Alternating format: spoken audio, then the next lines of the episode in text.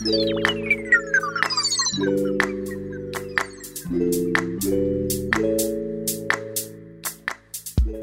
ばんは。こんばんは。Wheel of Films は同じ外語大出身の3人、マリコ、カノ、チャーリーが少し大人になって全く違う境遇から映画の紹介、感想、考察をしていく番組です。番組を聞いて次に見る映画やあの映画の考察の参考にしてみてください。今日の映画はジョーカーです。え今回のエピソードは作品のネタバレを含んでいます。まだ見ていない方は作品を鑑賞してから番組をご拝聴ください。はい、今日はジョーカーです。タイトル、現代もジョーカー。で、制作年2019年で新しい映画ですね。で、ジャンルとしては、ドラマとか、まあ、クライクライム、サイコスリラーみたいなところですかね。で、作品時間が122分で2時間ぐらいの映画ですね。で、監督がハングオーバーで有名な監督でトッド・フィリップスですね。意外だよね。なんかこんなコメディ作る監督がやった映画とは思えない。うんで、脚本もスコット・シルバーっていう人と一緒に書いてて、スコット・シルバーさんはあのエミネムの8マイルとかで有名な方ですね。うんで、キャストが注目すべきキャストがたくさんいますけど、まあ、ホアキン・フェニックス、アーサー役、ジョーカー・アーサー役のホアキン・フェニックスは、えっと、グラディエーターとか、あとサインとか、あのハーとかですね、AI のお話の。うんで、有名かなというところと、あとはロバート・デ・ニーロ、マレー・フランクリン役ですねうん。ゴッドファーザー、タクシードライバー、マインターンと、その辺ですかね、有名なのは。あと、サジ・ビーツさん、ソフィー・デュモンド役。誰だっけ、それ？あのーと、お隣の女の子。うん。シングルママね。そうそう、アーサーが恋しちゃう子ね。がう、んジオストームとかデッドプール2に出ていたそうですね。えーで、お母さん役、フランシス・コンロイ、ペニー・フレック役。うん。何いや、うん。いやって何？いや、なんか、このばあさんいるじゃん。ばあさんって、ばあばあさんって呼ぶには早いでしょうが。えそう、そでも作品の中はばあさんだった。う。うんあ、まあね。いや、なん何か最近さ、なんかもこういうばあさんがなんかみんな同じに見えるんだよね。なんかうねえそれは君がじいさんになったんじゃないえ、違う違う違う。のやめてよ。何言ってんの？いや、なんかさ、いや違うよ。なんかそれちょっとまた話違うし分かっち。ゃうな、私。なんかおじさんがさ、最近の若い子はみんな一緒に見えるみたいに言うならわかるけど、うん、なんか最近のばあさんがみんな一緒に見えるは言わないでしょ、別に誰も。い 逆ってこと。や、なんかさ、うん。ね最近流行ってんのか知んないけど、なんかこのこのなんか、なんかちょっとなんか反ヌードみたいな感じで出てくる、なんか白人の怖いばあさんみたいな それ。の多いんだよ、なんか。今、待一言一句何も共感できなかったんだけど。いや、なんかさ、わかんない、たまたまかもしれないけど、なんか半裸で出てくる、なんか怖いばあさんみたいなのがさ、最近映画であー面白い。よく出てきてさ、いや、そりゃ役で反乱になることもあるでしょうよ。ていうか、そもそまあもこの人の名前ググって、半裸で何も出てこないんだけど。いや、なんかでもそのジョーカーもなんか風呂入ってたり、でしょ？そう、そう風呂入ったりしてたじゃん。あーそで、なんか、なんかそのせいか知んないけど、なんか俺の頭の中でさ、その、全部なんか同じ人のような気がするのよ。なんか。で、調べてみたら結構別の人なのね。いや、だろうね。そう。っていうなんか、あれがある。でもマリコは分かるってさっき地味に言ってたじゃん。いや、なんか、全部同じに見える説。あのーそう、おじいさんおばあさんの見分けがつかない説は私の中で強い。あ、ほんと。最近ちょっと言うの認めたくないから言いたくないんだけど、うん。やばい、全部ジャニーズ同じに見えるみたいな。あなんかみんな同じ顔してんだけど、とかって思い始めーて、K-POP アイドルとかね。そう。それと同じ現象が今、ジジババにも。現れてる。うん。うん。それやばくない？マリコの場合だってじいさんもばあさんも若い子もそうなってる全部だね。全部だ同じに見えてんじみんな一緒。ゃん全部一緒じゃん俺俺よりやばいね。やばいね。まあ、脳トレしよう脳トレ。脳トレしないとね。ね。話はそれましたけど、うん。このペニー・フレック役ね。フランシス・コンロイさんは、戦闘ブーマンとかアビエーターパワー・オブ・ザ・ドッグが有名そうでした、うん。うん、わかんなでい。最後トーマス・ウェイン役ブレット・カレンうん。アポロ13とかロスト・バケーションとかその辺かなっていう感じでしたね、いや、ちょっと待って。一人ね、は大事な人忘れてるよ。誰？あの、彼女の大好きな聖なる鹿殺しの麻酔科医いたじゃん。名前わかんないけど。そうで出てた知らんえ、誰？待って待っって考える考えるて。ああ、わかんなかった。えどの役だう。ろういや、わかんない？俺？わかんなかった。待って、ま、今ちょっと、俺今、また他人の空にかもしれない。ババアと一緒で。い や、待って。いや、俺ちょえっと調べてないちょっとヒント。ちょうだい、ヒント。いや、調べてないんだよね。どの、チャーリーが思った人は、うん思った麻酔科医だと思ったのは、ど、ど、どの辺の人かちょっとヒントちょうだい。え、ハゲでデブ。え、待って、銃渡した人？ああ、違う違う。違う。ハゲでデブいっぱいいたじゃ。うんんそんなにいた？そんわなにいたかんない。いや、ハゲでデブはあのーなんかいっぱい出てきそうじゃん。俺がごめん、ちょっと不正解かわかんないから先に言うけど、あの、刑事の二人いたやつの一人。ああ、やっぱそうか、今ちょっと言うか迷ったけど。え、待って、えー、違うかも役。すぎない？違うかもしれない。正解導き出しといて。うん。麻酔科医はわかんないよ、ちょっと。えあの、魚切ってた人だよ。わかるよ。うんその彼はわかるけど。合ってる。マジ？本バーク刑事かギャリティ刑事かどっちかだよ。ビルキャンプ？ビルキャンプ？が聖なる鹿殺しに出てる。うれだ本当だこれだ怖いじこれだゃあり。なんでばあさんはわかんないのに麻酔科医はわかんだよ。ビルキャンプさん。本当だ。うん変なの。え、しかもそれでも夜を明ける、夜を明けるにも出てるよ、ビルキャンプ。嘘でしょ？嘘い何た役だ？何役だ？何役だ？気づかなかったんだけど。埋もれ埋もれがちだね。あ、うん役名書いてないわ。それでも夜は夜じゃあは明ける。マジのちょい役だね、じゃあね。マジの跳躍だろうね。なるほど。へえそうだったんだ。脇役が多いのかな、そうだね。ビルビルキャンプさん。うん。名前も初めて聞いたわ。初めて聞いたわ。うんねこれさ、ちょっとブラッドリー・クーパー関わってんの？え？そうな何ブのラッドリー・クーパーって？この映画自体に。ジョーカーに？誰？誰ブラッブラッドドリー・クリー・ーパー？クーパーって、ほら、リミットレスとか。の何？監監督？なんかそう、制作側に。ぶあー、はいはいはいはいはいはい。俳優さんね、あのイケメンの。うん。うん。そうなん？なんかそうやって出てきたんだけど、見なかった、そんな情報。いや、俺知らない。なそうなの？面白いで、ね。ほら、あの、ブラッドリー・クーパー、トッド・フィリップス監督のこの大胆な構想を気に入り、ジョーカーにプロデューサーで参加することを決めた。えー、そうなんだ。ででもなんか名前とか書いてなくて不思議な感じなんだけど、あの、うんイベントとかには一緒に来てるの。えー、そうなんだ。そうっていう、こっち側に行く人なんだって思って。出資とかでもしたのかなね、どういう関わり方なんだろうね。でも監督らが制作ってなんか本当に一緒に作ったみたいな。なるほどね。うん。面白いね。うん。まあ、この作品、賞もね、取りまくってるからね。うんううん。ん。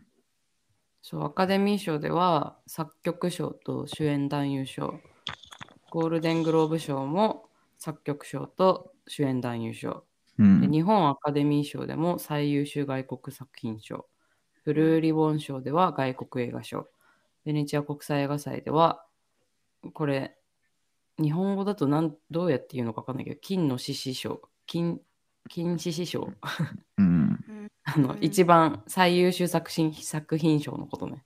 ううんん。で、英国アカデミー賞では主演男優賞だし、放送映画評論家協会賞では主演男優賞っていう感じだね。そう、これ見て思ったんだけどさ、まあ、主演男優賞はまあわかるんだけどさ、うん。作曲賞をすごい取ってるんだけど、そんなになんかお音すごい良かったっけ？って、私そこあんま注目しなくてさ。ううんん。まあよかった。まあなんか、うん、まあ音楽良かったとは思うけどなんかすごいなんか記憶に何特定に残ってなかったなと思ってあそんなまあそうだね。ったんだっていう感じだったんだけど、なんか口ずさめる感じじゃないよね。うん。まあ美しい曲は使ってたなっていう印象かな。なんかでもテーマソング的なのはあったよね、確かね。なんかずっと流れてるやつ、同じやつ。あそうだ。ったっけ。うん、そうあもうなかとなんんかずっと同じような不協和音が、あの鹿殺しと同じ感じでああそれをのスイうんうんッチするとそれは覚えてるわまあでもそん曲っていう曲じゃないけどまあ、一度はあったよ。あったんだうん。なるほどね俺もそなんか覚えてないけど、そんな。そうそうなんかあ作曲賞こんないろいろ取る感じだったんだっていう印象だったんだけどさ、まあ、あの曲ねとはならないね。あそうそうそうそう、んよかったよねみたいな感じではなかったな。うんで、フィルマックスの評価はいいよね、4.0。で、露天トマト のトマトメーターが意外と低くて68%で、オーディエンススコアが88%。こう、映画好きじゃない人の方が受けたんかな？っていう印象。うんまあアメコミ好きな人もね見に行ってるまあそうだよね、確かに。うんで、あらすじですけど、読みます。はい。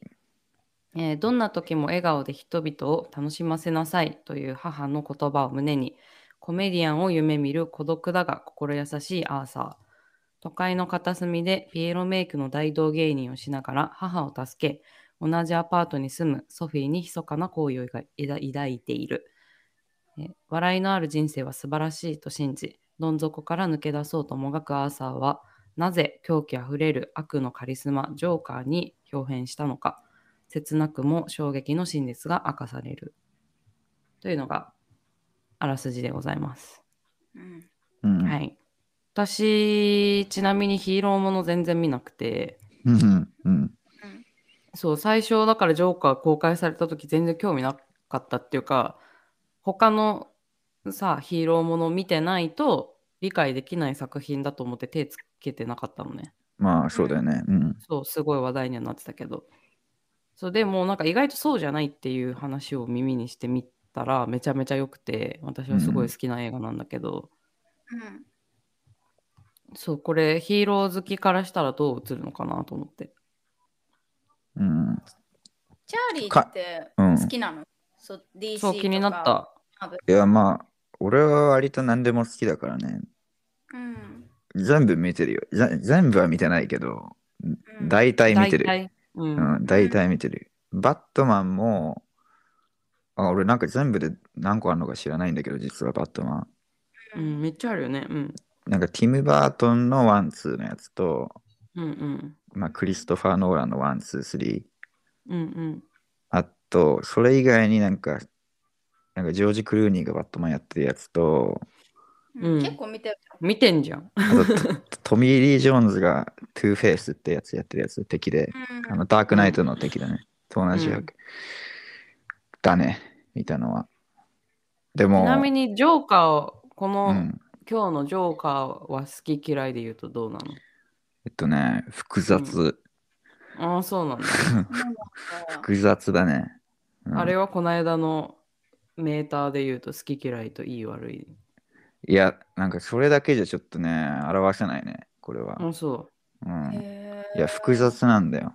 俺、なんか俺もちょっとなんて言ったらいいいいか分かってない。う。うん、そうなんだ。へうんーなんかマリコとはいいよねって言った記憶がなんとなくあるんだけど。うん私好き。あ、そうだよね。確かそういう話したよね。うん。まあ好き嫌いいい悪いのメーターは私はないけど、好 きいいって感じ。うんうんうんうんうん。なるほどね。うん。そのチャーリーの複雑な感じ気になるんだけど、ちょっと話していくうちにほぐされるのかな？まあ話してもいいけど、なんだろう。え、まずカノと、カノと、カノとマリコはさ、なんか他の、他のバットマンどんぐらい見てんの？マリコは？私全部見てる。あ、本うん当さすが。うんあ、じゃあ結構好きなんだ。そういうなんか、バットマンとか、なんか、ヒーロー系とか。え、だから、バ他ットマンに限らず他も全部見てんじゃないの？マリコは。そう、マーベルも全部見てるし、うん。バットマンも全部見てる。バットマンがってさ好きっていうよりも全全部見てるってことでしょ？ほぼ。うん。ごめん、もう一回言ってくれる？マリコ。バットマンだけじゃなくて、D、DC 全体好きだし、うんマーベル全体好き。うんうん。じゃあ昔のバットマンとかも結構発掘してみた時があったみたいな感じなのね。そへえ。う。うん。じゃあなんかさ、まあその歴代のまあジョーカーがいるじゃん。うん。ちなみに私もバットマンあ、そう、ごめん。ちょっと見てるな。うん あ、カノ見たあ、でもパパ好きだよね、確か。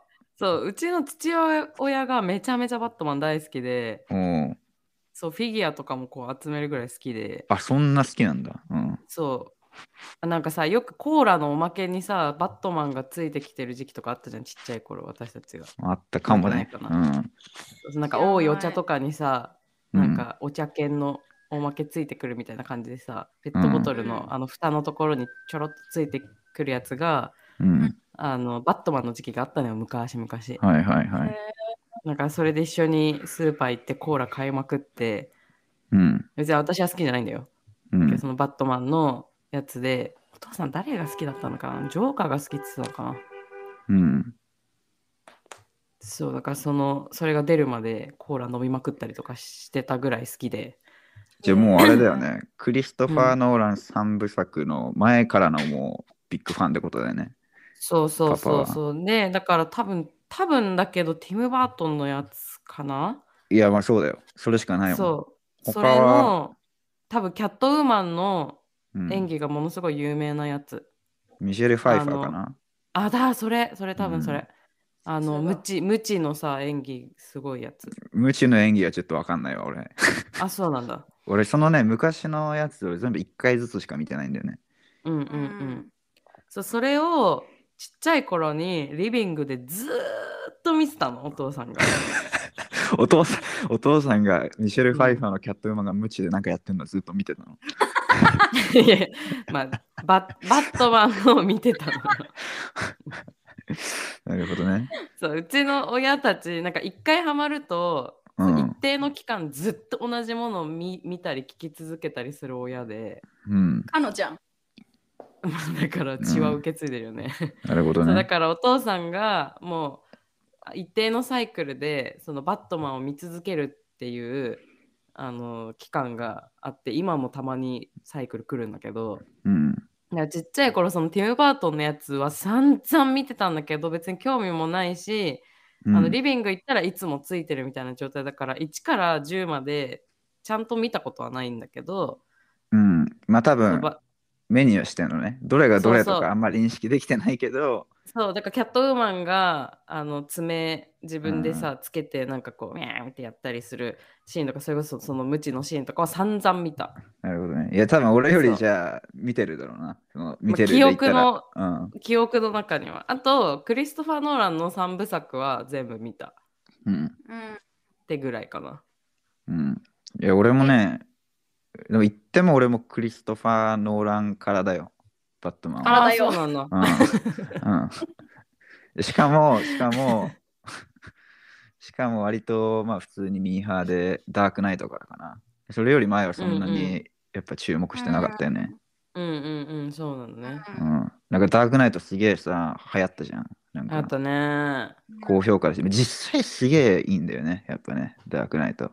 まあ、うんそうん意見はいろいろあると思いますけれども。うんうんうんまあやっぱでも、その、なんだ、あんだけもてはやされられるだけはあると思うのよ、少なくとも。うんうんで、それでなんかまあハマって、で、まあ見直して、で、その後に出たやつも映画館で見に行って、みたいな。うん。で、バットマンかっこいいと思ってたら、なんか高校の時と、なんかもうバットマンガチファン、本当カノのパパみたいなやつがいて、でなんかそいつが、なんかいや、昔のもいいんだよ、みたいな、なんか教えてくれて、うん。おじゃあ見てみっかっつって、まあ一回ずつ全部見たね。うん、なるほどね。うん。で、俺のバットマン度はそんぐらい。なるほど。うん。待って、言うて私もちゃんと全部見てるけど、うん。どんなに多くてもそれぞれ2回だし、うん、ちゃんと順番に見たのが、見直したのが2年前、3年前ぐらいって感じ。あじゃあちゃんいやちゃんと見てるでしょ。い一やだ番。ちゃんと見てる。多分一番マリコがちゃんと見てるね。そうだね。うんそれでうんどうなの？チャーリーは。あ、そうそう。うん。そんでねな、なんでこの複雑かっていうとね、なんか俺も何とも言えないんだけどさ、うんやっぱりジョーカーってさ、なんかまあ、でかいじゃん。そのうんバットマン界隈の中ではね。でかい存在という意味のん。でかい存在。うん。うん。まあ、俺も別にそのバットマンあの大大ファンとかではないよ。うん。うん。まあ、普通に映画見るのが好きで、バットマンも映画だから好きぐらい。なんだけど、うん。でもやっぱジョーカーってさ、その、あのやっぱ一番最初のやつ、ジャのジャック・ニコルソンのやつかな？ティンバートンの 1,、うん。1と2のやつ。うん。と、でもやっぱ俺はやっぱ最初から、最初の出会いだった、まあ、ヒース・レジャー。うん。あで、あとなんか、最近、スイサイド・スクワットの、なんだっけ、ジャレット・レットットね、とかもいるけど、まあ、あれ、俺、スイサイド・スクワット1しか見てないし、なんか、登場人物いっぱいいるから、なんかあんまり出番ないし、まあ、ちょっと一旦除外するから、うん。まあ、だから、ジャック・ニコルソンと、あと、ヒース・レジャーかな。うん。と、やっぱどうしてもさ、比べられるあの対象になるわうんうんそうわけじゃん。だね。このホーキン・フェニックス。うん。で、全然別に悪かったとは思わないのよ。そのなんかさ、その演技力っていうかさ、なんかもう、うんうんまさにもう開演じゃん。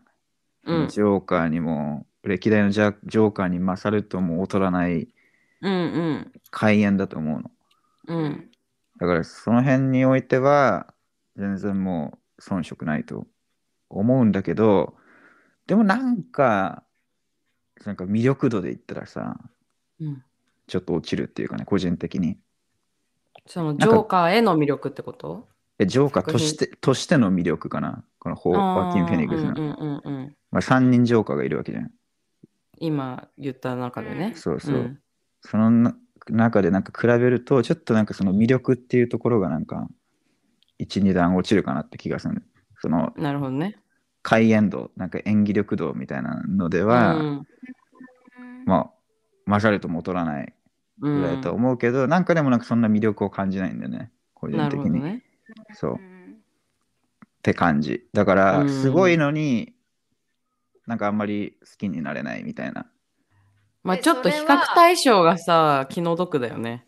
まあね。彼は。いや、うんでも、全然負けてないと思うんだけどね。私はなんか別物だとは思うけど、ジャック・ニコルソンはちょっと見てないけど、うん。なんかまた、何、設定も含め、ちょっとそ別かなとは思うけど、う。そう。で、なんかね、そう、設定もね、これもなんかいろいろ考えた上で、なんか、たどり着いたんだけど、うんうん。なんか設定も、なんか嫌なんだよね、ちょっと。あ なんかさ、もともとのバットマンとか見てる人からするといろいろ意見があるんだろうなと私も思った。そう。なんかい見てて。動機が弱くねえかって思ったんだよね。えなんかあちょそうっと人間らしすぎると思ったそうそううそう。そう、動それはね機がさ、弱いよね。思うよねそれはそう、やっ思ったぱ、ああ、でしょ？マリコもそう思うんだ。で、なんか、このなんか、今一応さ、動機ってさ、まあその、親から虐待、まあ受けてて、で、精神疾患になって、みたいなくらいじゃん。うん。うん。で、これ、普通、多分、他のジョーカー見てる人からしたら、いやいやいや、普通すぎでしょってなるのよ。多分、うんほとんどの人は。ね。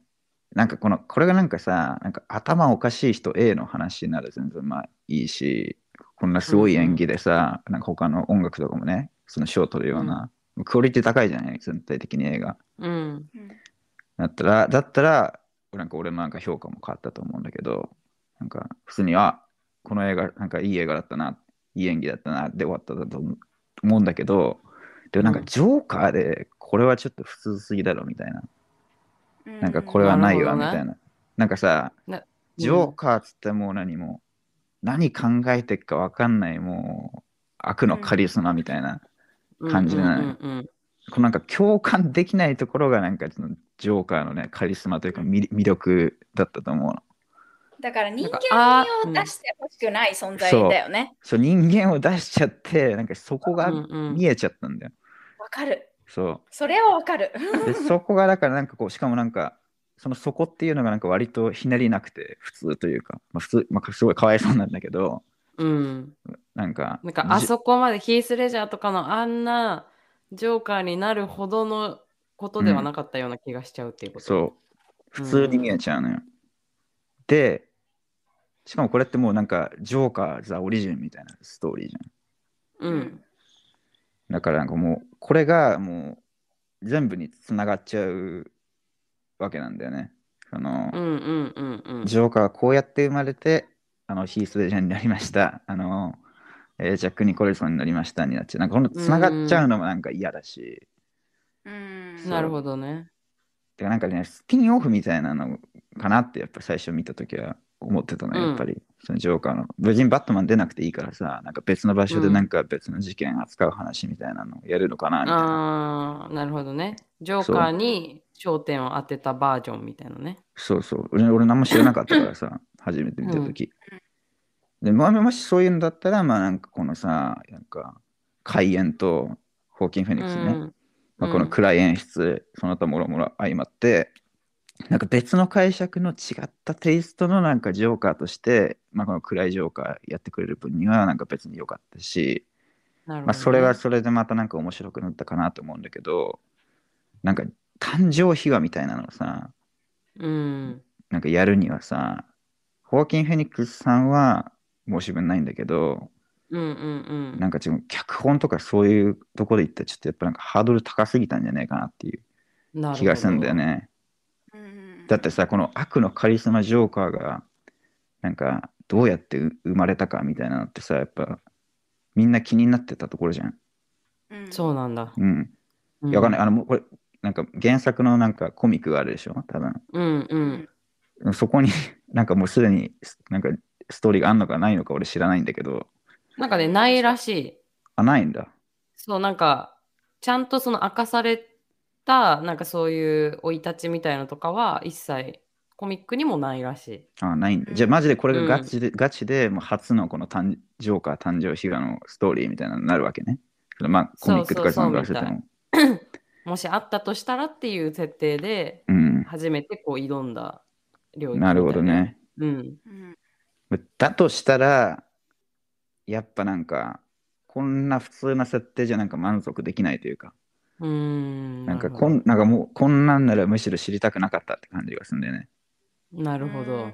うん。マリコもその繋がっちゃうからね辺は同意なの？うんと言ってることはすごくわかる。うんうんけど、あのーバットマンだけを見てるともっと非現実感もあるしうん。もっとなんだろうなジョーカーももっと強くてもっと変でもっと面白いさらに立ってるキャラに見えてたからうん。なんなんて言うんだろうなすごい非現実的で面白い映画と面白いと思ってた映画とその誕生秘話の現実味すぎる感のギャップはあるのはわかる。うん。うん。でもそもそも多分私はチャーリーとは違う視点で初めからあこれは人間ドラマだよって言われてから見たからうん。いい映画だなって思って見れた感じ。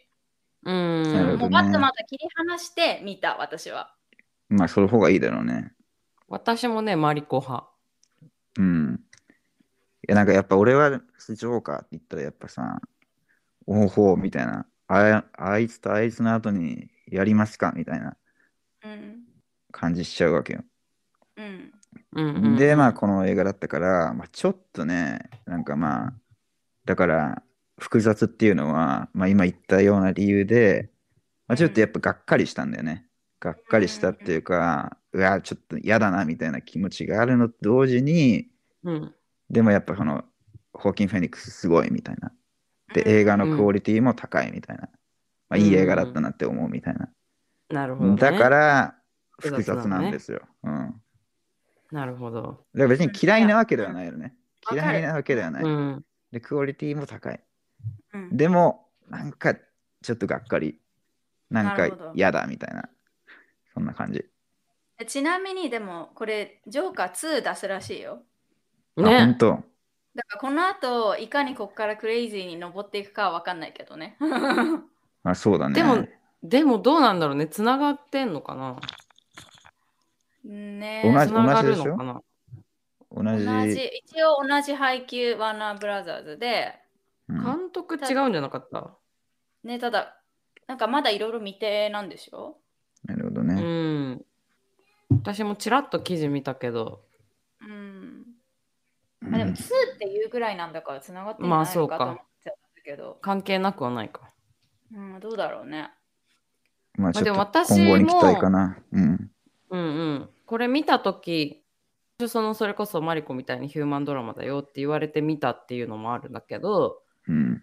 なんかまあ良くも悪くもそもそもそのこれを何手がけた監督たちも分かんないけどそこまでチャーリーみたいにその前作のバットマンシリーズたちとそんなにつなげてほしいと思って作ってないように感じたんだよね作品を見終わった時に。うん。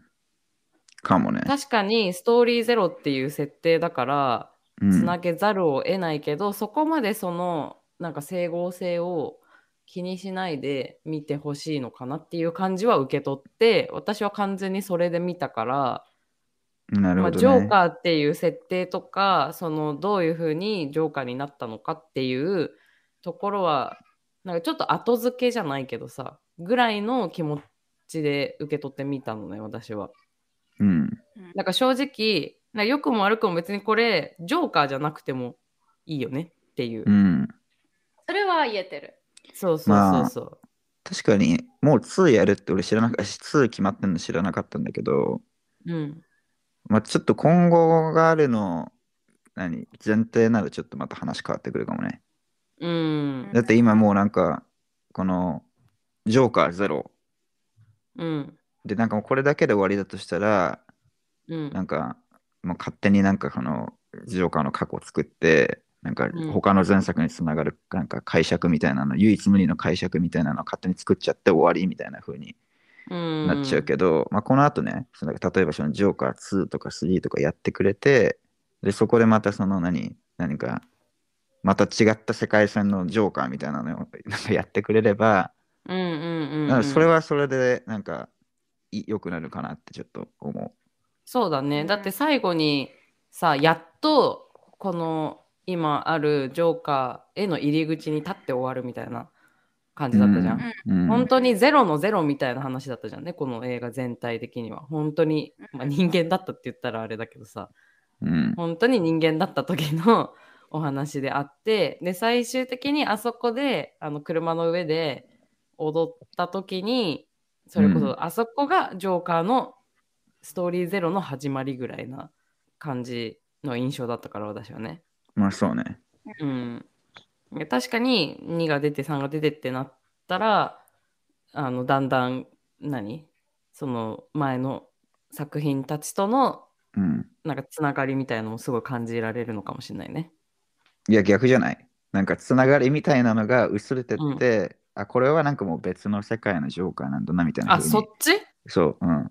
なるのかなって思った。ああ、なるほど。私はなんかいかにこっから、おうん何？狂気的にさらになっていくのかっていうことかと思った。あ、違うわ。いやなんかね、うそのん。ジャック・ニコルソンとさ、ヒース・レジャーってさ、うん。あのどっちもそのジョーカーやってんだけど、なんか俺の中でね、なんか別にそんな比べようとか思わないのよ。まあ多分その、うん当時あの、ダークナイトが公開された時、もう昔からのファンの人は多分比べたと思うんだよね。そのいやいや、お前、ジャック・ニコルソン超えられんのか、こんな若造がみたいな感じで。うんうん。と思うんだけど、なんか俺的にはもともとそのそれより前は全然ファンでもなんでもなかったから、なんか比べるってことを今までも特にしてこなかったの。うん。で、なんでかっていうと、なんかその、まあ、映画見りゃわかんだけど、あれなんかもう別の世界線なんだよね。そのうんなるほどね。そう、あのジョーカーたち。だからなんかもう、うんうん俺の中で、はい、ジャック・ニコルソンのジョーカー、えーヒース・レジャーのジョーカー。で、こいつらはもう全く別物。なんかどっちも違うんうんうんってどっちもいいみたいな感じだったの。なるほど。そう。で、こ今回のジョーカーに関しては、まあ多分、ストーリーゼロじゃなかったら多分同じ風になってたね。こうちょっとだいぶ違って解釈いったなみたいな。なるほどう。ん、なんかや やたら暗いやつだなみたいな。でもまあこれはこれでいいねみたいになったと思うんだけど、そのストーリー自体がもうゼロだったっていうことによって、なんかもう強制的に俺の中で、そのこのあれにつながるからね。そう過去のレジェンドにこう勝手につながっちゃって、なんかそのせいでちょっとね、もやもやがなるほどね。生まれたわけよ。うんだから今後だから独自のストーリーを、ね、このホーキン・フェニックスでね、まあ、2部作でもうん3部作でもいいから展開してくれれば、ちょっとこのつながりみたいなのが逆に薄れて、なるほど。うんこいつらはもう別の、別うんうんまたジョーカー別ナンバーの世界線の。うん。そういうの風になったらちょっともっとなんかこのモヤモヤをなしで見れるかもしれない。好きになれるかも。うん。なるほど。で、ちょっと気がした2、2楽しみにしとこうか。楽しみだね。うん。大そうで、ちなみに、このジョーカー役、アーサー役のホアキン・フェニックスは、うん。まあ、めちゃめちゃ役作りをしたんだよね。これをやるにあたって。うんいや、ビビるよね、まず。見た目が。そう、80キロから58キロまで減量したんで。いや、ビビるわ。そうそう、普通にさ、元の体重に戻ってるホアキン・フェニックスのインタビュー見たんだけど、なんか別人でびっくりしたよね。わかるちょっもうツヤツヤしてるよね。そうそうそうそう。なんか気のいいおっちゃんっていうさ、いや、なんかね、印象だけど。俺はホアキン・フェニックスの映画、まあそこそこ、多分5、6本ぐらいは多分見てるんだけど、うん。なんか、あん今までこういうのやってないんだよね。なんかこういう感じのやうーんつ。なんか大体、なんか悪者か、うん。なんかちょっと、なんかマッチョで強いお兄ちゃんみたいな 役うが多かったな。俺が見た中ではね、少なくとも。うんうんうんうん。でこんなのマジ見た目にびっくりしてね。ガリガリでさ、なんかな,、ねえなよなよの髪長いやつみたいな。そうそうだからうん。ガリガリだったすごいよね。あな。の、靴紐結ぶシーンとかのさ、後ろ姿。そう。靴紐結んでるだけなのにさ、あんなに異常性を感じさせるって、うん。ものすごいよね。もうゴラムみたいだったよな。あゴのロロード・オブ・ザ・リングの、なんか。わあなんかそういうのがいるの？や、もういいや。うん。知らないならいいやって。いや、ビビるわ、本当に。どういう、なんだか、どういう育ち方してきたんだって感じだけどね、ここまで来ると。あ、私、うん私の話？いや、かの、うん。いや、どういう育ち方をしたんだろうね。いや、普通さ、なんか好きでも嫌いでも、なんか一回ぐらいは見るでしょ、ロード・オブ・ザ・リング。生きてたら。ああ。まあ、いつか見ようかなとは思うけど。いや、なんかもう長いからね、でも。ハリー・ポッターとかさ、よ普通、その見ずに いや、20ハリー・ポッター見てたよ。見た、見てたし、当時からあ、そうなの？1、2ぐらいまではね、本当にリアルタイムで。で、大人になるにつれて見なくなって、つい最近、全部一応見たけど。まあいいや。うん。まあまあ、彼のね、すごいよね。うん。そうで、まあ、ね。そうそうそう。私の何がこの映画好きかっていうか、まあ、魅力かって感じる部分が、まあ、セリフなんだけど、うん。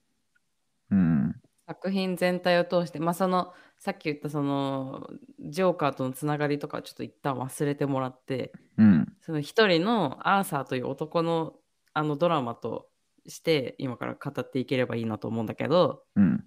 う んそう全体を通してセリフがもうなんか目が離せないすごい何厚みのあるセリフがいっぱいあの散りばめられてる映画でそこが魅力だなと思ったんだけど皆さんはどうですか？いや、なんか、かのセリフ好きだよね。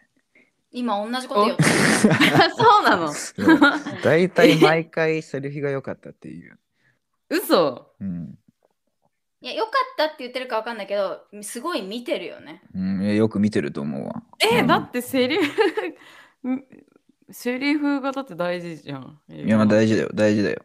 大事だけど、まあ、その中でうんもなんか、なんかよく、なんだろう、注目してるなと思うわ。そう、の人よりセあそうリフをさらに見てる。そう、他にいろんな要素がある中で、まあうん特に、特にこう、セリフに注目してるなって感じがするあ、ね。そうなんだ。うん。なるほど。いや、でもだってチャーリーとかだっていつもなんかいろいろ探してるじゃん、セリフの中で。こまあまの作品のなんちゃらでとかさ。あ、でもまあ、その度合いよ。度合い。度合いの話。あーなるうん、俺、そんなジョーカーで言ったら、ぶっちゃけなんか今、その良かったセリフ1個あげなさいって言われたら、上がんないね。うんなんか、思い出せないよ。いやなんかまあさその特定のセリフを思い出さなくてもいいけどさこうんのセリフによってさ、その作品全体にのから受け取れるメッセージっていうのがさそれぞれどんな映画でもあるわけじゃん大体まあね。うん。伝えたいことみたいな。うん。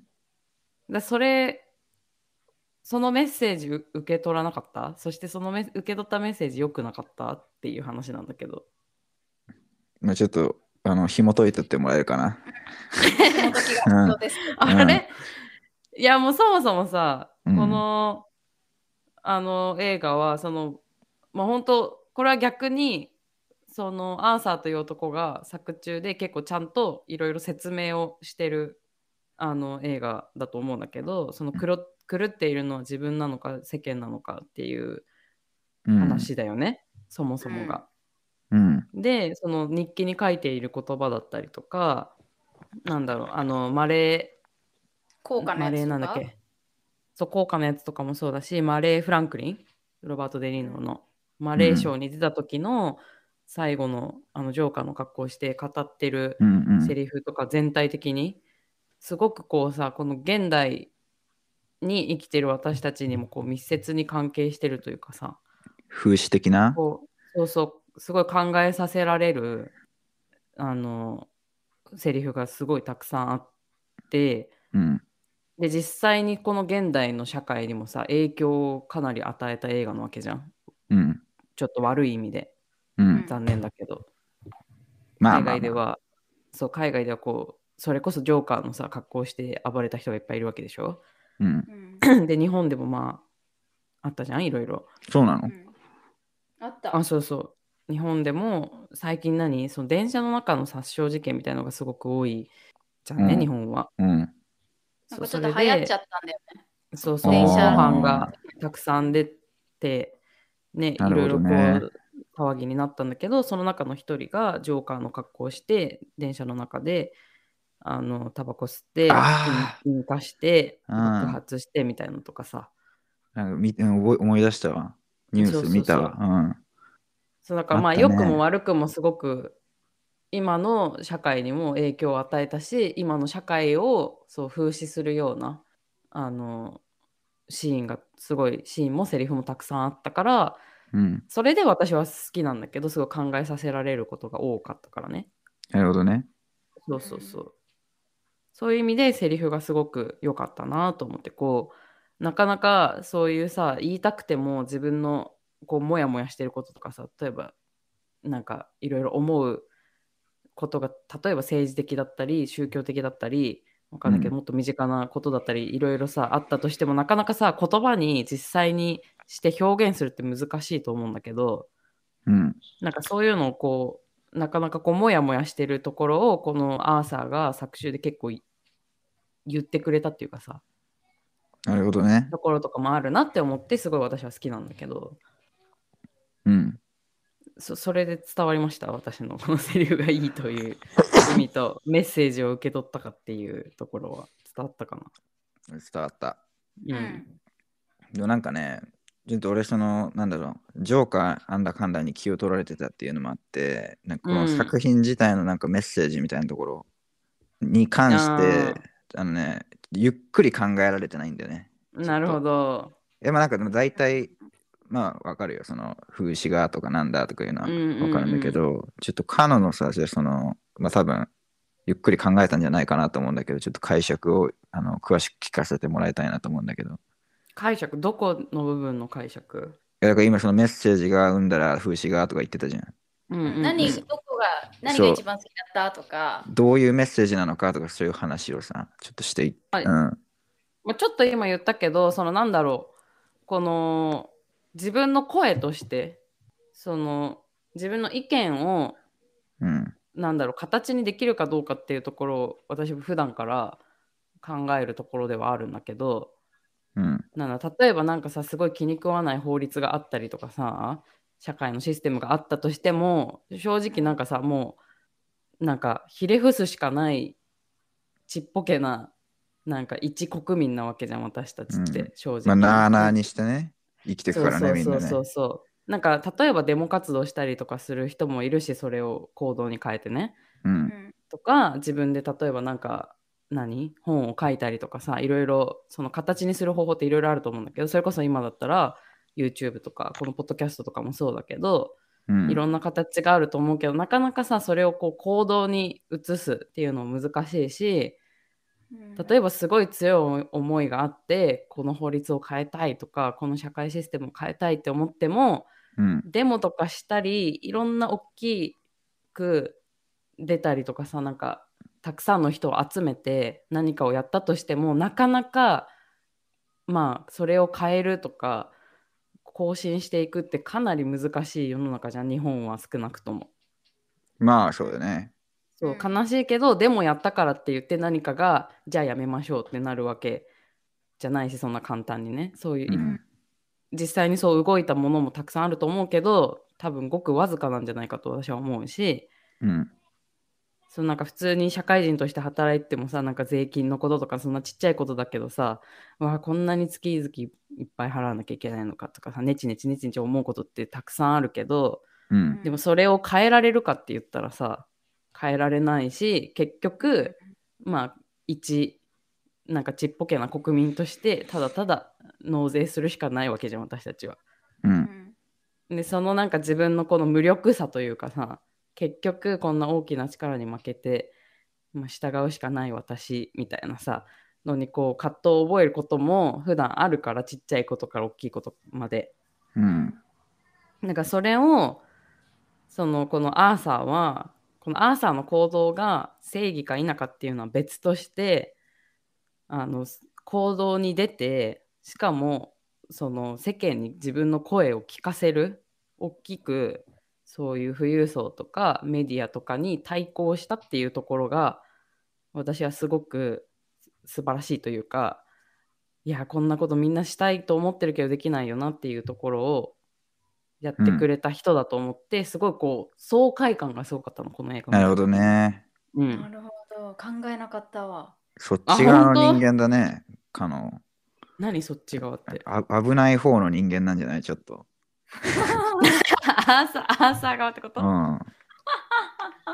なるほどね。だからだからその、この、うん。なんだろう、ちっぽけな、まあ弱者なわけじゃん、このアーサーは映画の中でね。そうそうそうこの弱者であるジョーカーが、ジョーカー、アーサーが、うん。まあ、まあ、アーサーなりにこうね、のし上がり、まあちょっとでかいことをやり遂げるみたいな、うん。まあそういうストーリーにちょっと自分のこの社会での無力さみたいなのをちょっと照らし合わせて、なんか、そうそうそう。自分も弱者だからねそうね、やってくれたな、ジョーカーみたいな、そうそう。だから爽快私感をが、うん、感じてるわけね。だから私があのアーサーだったらいや多分同じことすると思うって。えー、うんそうなの？うん。だからそのなんか例えば殺しとか そういうものをうん、そうだよね。そういうものを、うん。あの別に推奨してるとかそれがいい悪いとか言ってる話じゃなくってうん、そのああいう何？殺しとかはメタファーとして聞いてもらいたいんだけどあなるほどね。そうそうそうとして人を殺したい願望があるわけじゃないよ全くうん。うん。そういうことじゃなくってなんかもし同じ状況にあいたとしたら、うんいや多分迷いもなくそういうことをするっていう感情っていうかこの心理状態っていうのは全然理解できるなと思って見てた。うん。なるほどね。うんいやー、やっちゃったね。この映画ね。日本にまた一人ジョーカーを生んじゃったよ、この映画。そうだからこの映画、何が正義かっていう話もあると思うんだけどう。うんんなんか彼も言ってるけどさ作中でそうんの、うん主観だって、結局みんなそう主観で決めてるじゃんね。うん。何が正義かどうか。このジョーカーが正義,、正義なのかどうかっていうのもさ結局私たちそれぞれの主観になるわけだしさ。言ってたね。そうそうそうそう。なんか難しい問題ではあるけどうん。なんかこの作品の中のアーサーはああいう風にああいう手段で自分の声を聞かせたけどあそこまでいかなくともなんだろう。そういう風になんだろうな。自分の声を届けるために何か行動したいと思ってる人って多分たくさんいるだろうなと思って。うん。なんかそれがどういう何？道にパターンでそれが反映されるかっていう話だと思うんだけどそれこそ模倣犯でいろいろやった人とかもね。うん。うん。そうでもそこをかん全然あれだったのか2人は見てて特に受け取ってなかったのか。まあそうだね。まあそあそうなんだ。そうだね。そっちに重きを置いて見てなかったね。えじゃあマリコはさちなみにこの映画好きって言ってたけど何が好きでこの映画好きと思ったの？いや、そうなんだよ。俺マジでそれが今本当聞いてて気になってて。ねえ私だってここの部分が共感してもらえたから好きって思ってるのかと思ってたからさ、そう。だってまず、うんあのマリコは、だからさっきの俺が言ってたさ、ジョーカー云々の気に食わないって話。まあ少なからず共感ができるわけでしょ？一応全部見てるからね。で、うんそれがあって、で、さらに、えっと、まあ、カノみたいにマリコ自身がジョジョーカーみたいなわけでもないじゃん。カノみたいマリコジョーカーなわけじゃないそこまでに共感はししないというか、まあ注意して見てなかったわけだもんね、その見てた時。うんで、それ以外で、まあなんかあって、でもまあこの映画好きだ、よかったって思ったわけじゃん。そう何なのってまあ思うよね。うん。その心はうん。いやー私の語彙力で説明できるかなこれいいよちょっとずつ聞いていこうじゃないか、うん、うーん珍しいパターンだからねいや、大丈夫、大丈。夫。俺は珍しい結構ねそ、うだねこうなんか人がこう言ったのをちょっともうこう先読みして、ああ、なるほどね。それってこういうことねってやるの好きだから。あ ーそれ上手だよね いや、あのね、いや、好きなんだよね。言うんだ自分うん、で好、きなんだよ。うんえ、でもいつもやってるよねそれそう、うざいって言われるよく。うっそマジでようやくようやくするんだよね要所要所で そう、めちゃくちゃうざがられるわ。なんかさどれか私編集してた時さ、チャーリーすげえなと思って 別に今また褒めたいわけじゃないんだけど まとめてやがるみたいな。うん、いや、これ。で、このポッドキャストをやる上ではさすごくまあいい確かにね。いいよね。うん。そうなのでも普段の生活やられたらマジで結構うざいよね。毎日やられてみ、これ。ええ私まとめてほしいんだけど毎日。そうだね、マリコは確かにまとめてもらったマリコ、マリコはずのアイディアって感じだね。ううんん、全く分かってないね。えだって横で、ううんん、ふむふむふむ、そういうことねってさ、人差し指立ててさ、自分のことさ、常にまとめてる男がいるのめっちゃ嫌じゃない？うん。ねまとめてそ生活んぐらいそんぐらい私頭の中ぐちゃぐちゃ。じゃあ、あの、送りますよ、そちらに。ありがとうございまいや、すちちょっと、何なの？どういう？俺の位置づけどういう感じなのか分からないけど、この世界観。うん、まあいいや。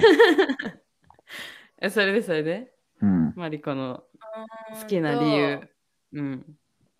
え？ーこのだ私が好きなのは、うん一言で言っちゃうとこのメンタルの波が好きなの。ううんうんんこのあのーなんて言うんだろう生まれた時から不幸だったかって言われたら生まれた瞬間は不幸じゃなかったじゃんきっと。うん。うん。まあね。生まれた瞬間はね。うんそうでもこのいろんな環境とか実は養子に出されていたとか暴力受けて DV 受けてたっていういろんなのが重なってこういうジョーカーっていう人間ができたわけじゃんね。うん。でそのなんて言ったらいいんだろうこのすごく変なひ人って私も常に社会からはみ出してるって感じて生きてるのね感情面で。うん。もうまず人の言ってることは結構理解できないし私の頭の中を理解してくれる人も少ないし、うん。それが彼みたいなサイコパス系かって言ったら別にそうじゃないきと思うんだけどうん。なんだろう普通に本当は頭の中変だし本当は理解してないことだらけなのに普通に振る舞わなきゃいけない社会で生きてるっていう部分がうん私の中で共感性が高かったのね。じゃあまさにあのセリフじゃん。とか言って。あそうなの。私が今日話そうとしたセリフの解釈がマリコにはわかるんじゃない？だからその、なんだろうね。まああれだね。なんかそのジョーカーとか、えっと、カノーカーとかとはちょっとタイプうん。は違うけど、うん。あの、まあ、違ったタイプのはみ出し物みたいな立ち位置だからさ、うんなんて言うんだろうその人間誰でも落ち込むフェーズってあるじゃん生きてれば。う。うんんでそれがさうつ病まで行く人もいれば人に話して落ち込んじゃってパンって乗り越えちゃう人もいるしうん。周りの人まで巻き込んで家族みんなで落ち込んじゃう時期があったりとかいろいろ人それぞれあると思うんだけどうん。私は割とうつに入り込むまで落ち込んできたタイプなのね。う。うんほんとカウンセリングも必要なぐらい。うん。まずそもそもこのお母さんのちょっとこのクレイジーな感じから影響を受けちゃってる息子の家族の影響もすごいわかるしうん。でも実は世の中はあなたのことなんて何も気にしてないんだよってカウンセラーに言われちゃうその社会の厳しさもわかるしうん。自分が思ってより周りも自分のことどうでもいいっていうねうん。なんかもう全てのこの社会の冷たさがうん。うん。すごい感じるところが強くてうわリアルだなって思ったのがこの映画だったから好きだった。なるほどね。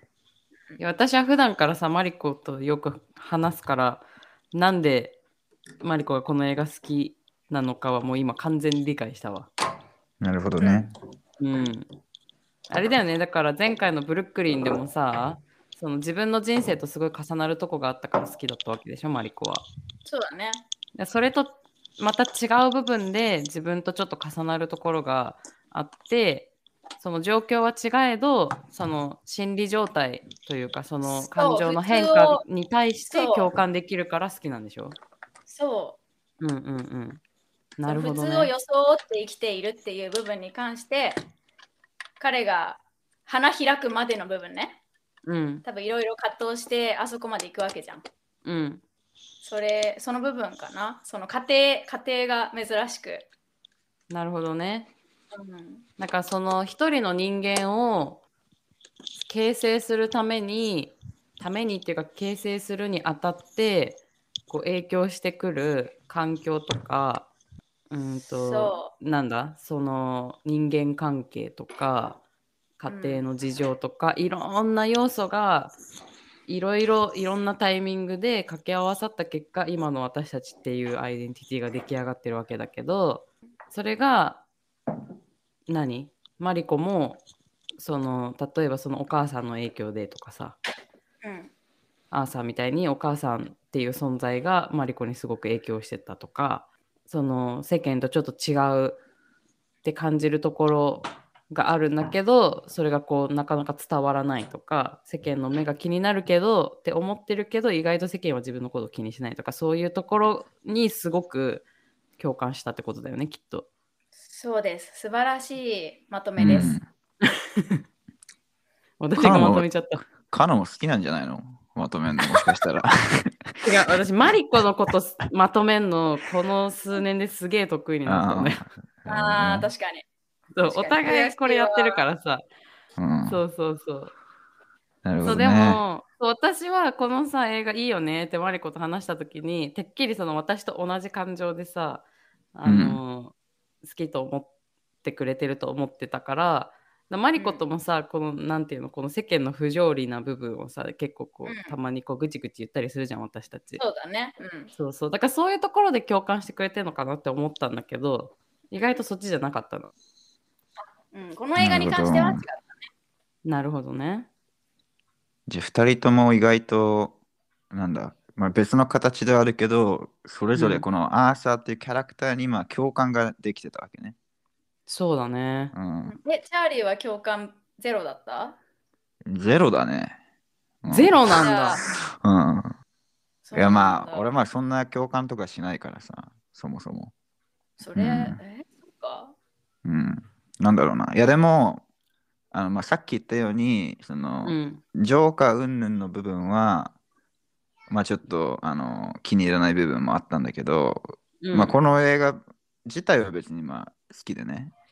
うんだからまあさっきそれこそカノが言ってたけど、まあそのジョーカーじゃなくて、例えば、なんか、なんだろう。まあこの映画のタイトルがもうザ・コメディアンだったとしたら、うんうんうんうんもうめっちゃいいと思う。でまあ、じゃあこれがコザ・コメディアンっていう映画だったとしていいと思う理由は何なの？いやまあいろいろあるけど、うん。まあ、さっき言ったみたいにその全体的にクオリティ高いなっていうのもまあそうだし、うんまあその、あの、ホーキン・フェニックスだよね、やっぱりね。これはもう、ねん演技ってことだねじゃあそう、すごいし、なんかいろいろ面白いんだよね、なんか考えれば。まず、うんうんまずすごいのは、まあすごいじゃん。その体作りとかさ、ううんん。そうだねそう、なな20何キロ落としちゃってとかさ、うんあと、この設定がまず特殊すぎるじゃん。なんうかあのーーんそうだね笑っちゃう病みたいな。うんそんな人、そんな人、まあ多分いないと思うんだけどさ、そんな人いは架空の病気なんかね気になってうんそんえ、あれ本当の病気だよ。本当にあんの？そうなんだあるあるある。うーんそうなんだうん。あじゃあ一応なんかそうなんか本物の人をモデルとかに、まあ、したのかな？このホアキン・フェニックス。うんうんうんそうだと思うよ。でまあにしてもこのすごいさもう特殊なさもう全然身近じゃないあの症状を持った人みたいなのをこうやってさなんかこう、何、まあ、笑っちゃう 笑っちゃうところまではまあいいしこの作り笑いみたいなのはまあでいいと思うんだけど、うん。この症状で笑ってるわけだからさちょっと違うんだよね、うん。普通の笑いと。うんうんうんうん。おかしくて笑ってるわけじゃないもんね。そう、なんか、って言ってたと思ったら、なんかこう急に止まって、真顔に戻る感じとかさ、うんうん。心は笑ってないんだぞみたいな感じとか。うんその演技の狂気性みたいなところがそうそうそう、んよかったね。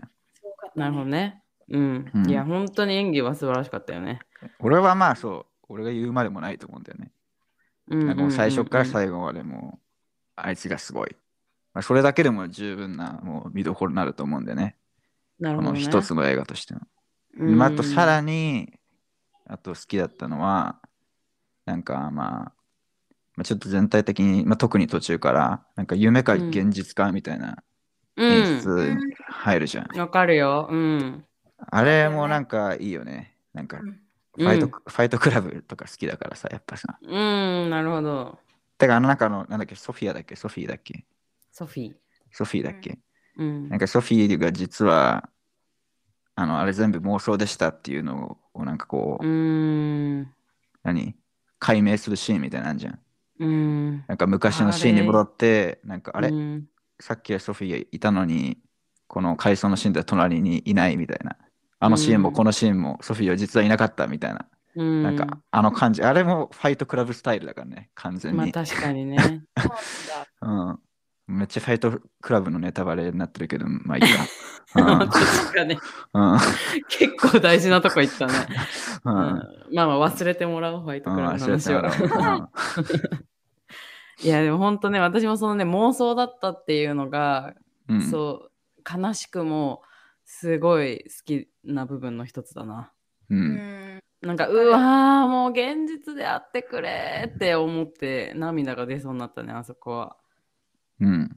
でもさ、うん分かりづらいよね。なんかどこまでがさ、結局夢で、どこまでがまあね現実かみたいなのがさ、うんわ分かりづらくてさ、うんなんか俺、初めて見たときは、なんか、まあ、途中からね、まあ、一回そのソフィーの、その、が実はいなかったっていうのが分かるシーンもあるんだけどなんかその後もさ、なんかなんか何かとさなんかうまくいいきすぎというかなんかうまくいきすぎ。なんだろうテレビ局に潜入してうん。なんか銃持ったままさあのショーに出ちゃったりとかさ、ああ、そんな簡単にいかないだろうっていう。そう。警察からもなんかこううまいこと逃げちゃったりとか。うね。確かに。そう全体的になんというかこううまくいきすぎててで途中で見ててうんあなるほどね。はい結局これ全部夢です。夢っていうなんかオチで終わるやつね。みたいな感じで。見てたらななんか終わって、え夢じゃないんかいってなった確かにあれ全部夢落ちでもいい流れだったね、確かに。そうそう言われ夢じゃないんかいってなったね、ううん。あの警察の尋問みたいなシーンとかも確かにそうだよね、言われてみれば。そう。うん、俺はもうだからさ途中ぐらいからああまたさ読んじゃったわ。このラ映画のエンドみたいな感じだったんだけど もう大外ししたね。うーん。ななんかね今こう話してて思ったんだけど、うん。逆に、まあ、これ夢というかこの映画全部こう終わった後にジャーンってなってなんかジョーカーのう嘘嘘話落ちとかだったらしびれたなって今思ったねちょっと。なんか例えばあそうなんかこの映画バーンって終わった瞬間にあ。うん。なんか終わった後になんかいきなりこの未来のジョーカーがうん。ホアキンでね、なんか誰か、何でもいいんだけど誰かなんか拷問してるシーンとかにこう映ってうん。で、うん、なんとかなんとかなんとかって話してなんとかなんとかっていう、まあっていうのが俺の生い立ちの話だみたいな、うんうんうん。どうだい？笑えるだろう？ヒャハハハハっつってバーンって殺すみたいな終わり方したらああ、なるほどね。あの、うんダークナイトカノン見たでしょでマリコも,、うんももちろん何回も見てると思うんだけど、ジョーカーってさなんかこの自分の過去をめっちゃなんかその相手に言わせて嘘つくみたいなさ結構あるじゃん。ヒースレジャーのやつ、うんうんうんうん。あの口が裂けてる理由とかさ、うん。うん、なんか口が裂けてる理由こうですって言ったと思ったら次のシーンでうん。ああですって言ってて、なんかうんうもうん。どれが結局本当なのか分かんないみたいな。うんうんうん。でそういう終わり方したらあれ？この映画の話も結局このジョーカーの嘘の一つなの？本当なの？嘘なの？みたいなどっちなの？って終わるからってそう。そうそうそう なるほどね。だったらちょっとなんかそのなんだろう過去作へのねこうつながりとかもこうリスペクトというかあなるほちょっど。としびれたなって今ちょっと思った確かに。うんわかる。それは面2で白い、2でその流れが来るかもよ。でそしたら俺も土下座して謝るわごめんなさいって、そうだうね。ん、あなたが最強のジョーカーですってもうんうんう謝るうん。そうだね。そうした方がいいわ。いやでもさ 今さまたさらに話して思ったんだけどさ、まあな 監督なのあなた。いや違う違う、なんか、なんなんか、今気づいたんだけど、お はい。はいなんかなんとなく見てたけどさ、なんかあのラストシーン結局なんかどういうことなのって思わん？あ、そう。ラストシーンね、私もね、聞きたかった。えあれ？なでも確かにさ、うん。あの、あ、ジョーカーじゃなくて、アーサーという男の作り話かもよ。ただ精神が狂った。あーあー、なるほどね。あ、違う違う違う、うんなんかそれまた俺が言ってたのと話変わってくるけど。あ、違うなるほどね。うん。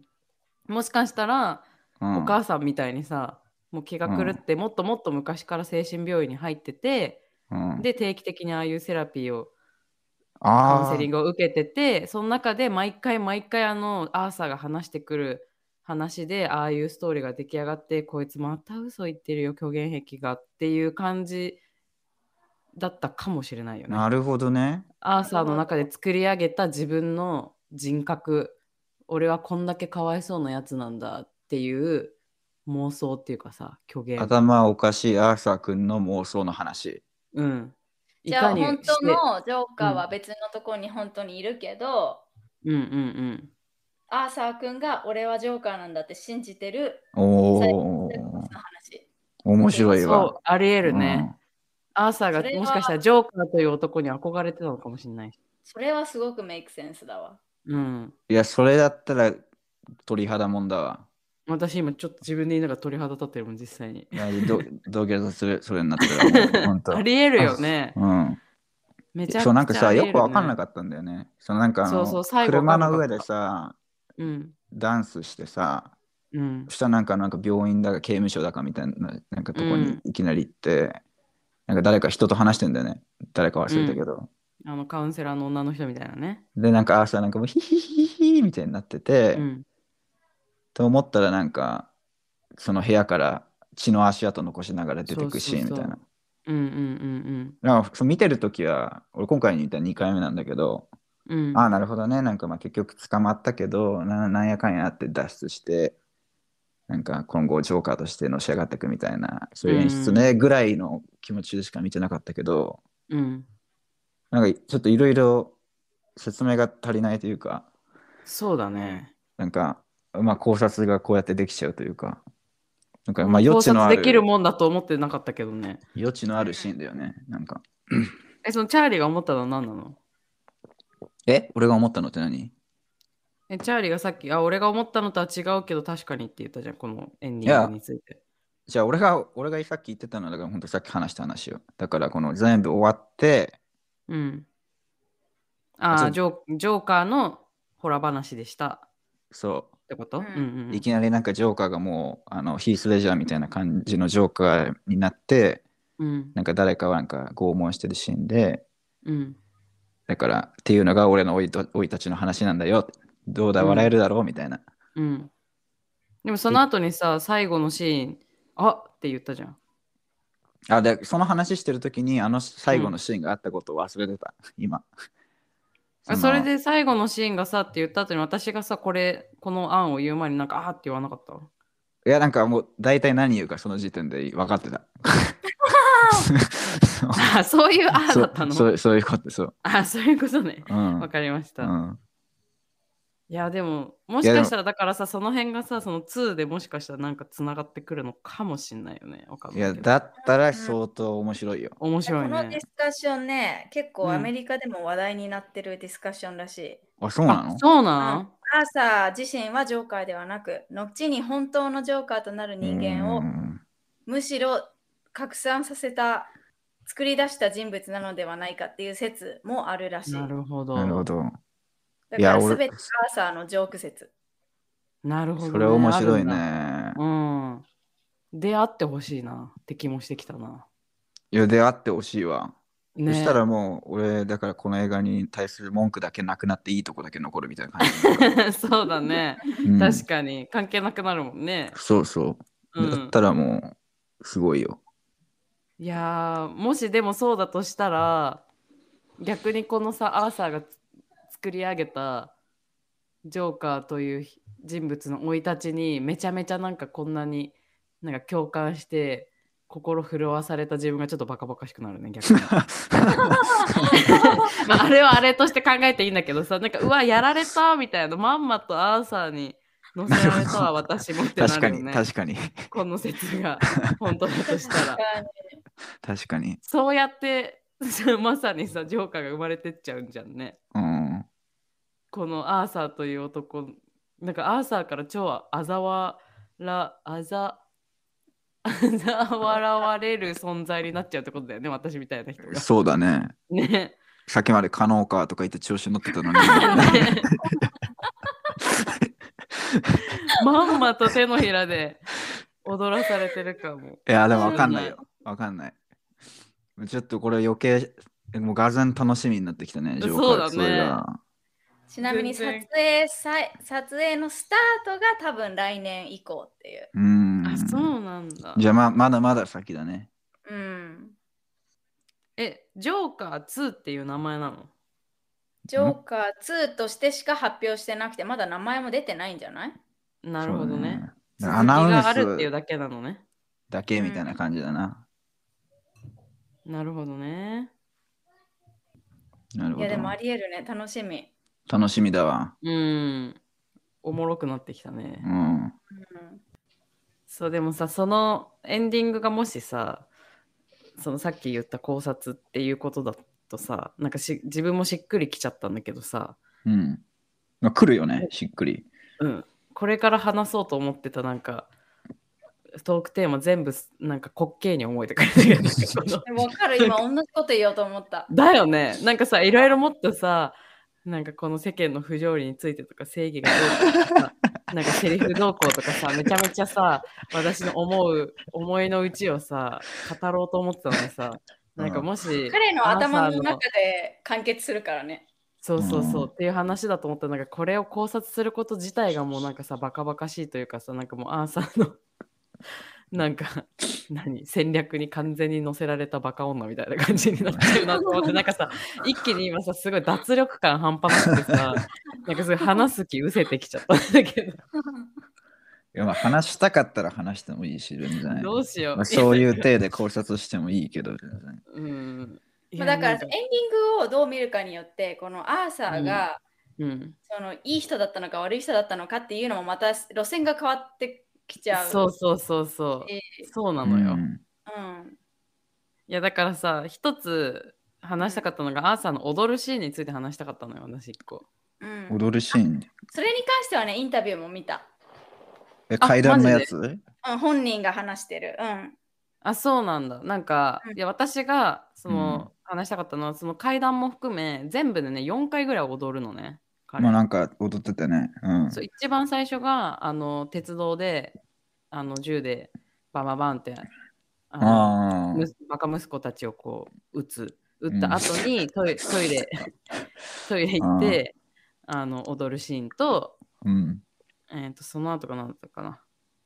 えー、とその後があれだ。その階段のシーン。階段でマレーのトークショー行くまでに踊るシーンとうん。その後にそのトークショー終わってマレーのことをバーンって撃ってうん、外出てあの車でバーンって衝突された後にさ車の上で踊るじゃんね最後。うん。民衆の前でわーって、うん。で最後がそのまあ、あと地下鉄で逃げてる時もちょろっとだけ踊るんだけど、まあ、それは抜きにしてトークショーの幕が開ける前戻ってたよね、ちょっと。あんまちょこっと踊るねうん。そうでもその大きく踊ってたっていうポイントでは4箇所かなと私は思ってはい、でそのはい。一番最後がそのあの足跡がさ血でペタペタペタってなってうん。あのあの精神病院だか刑務所だかからんこのあと逃げるんだろうなみたいな。な時にちょっと踊るんだけど、あそこも踊ってたっけ？うん。そう最後踊ってたんだけどそその踊るシーンが私はさすごい好きだったのうん。とてもね。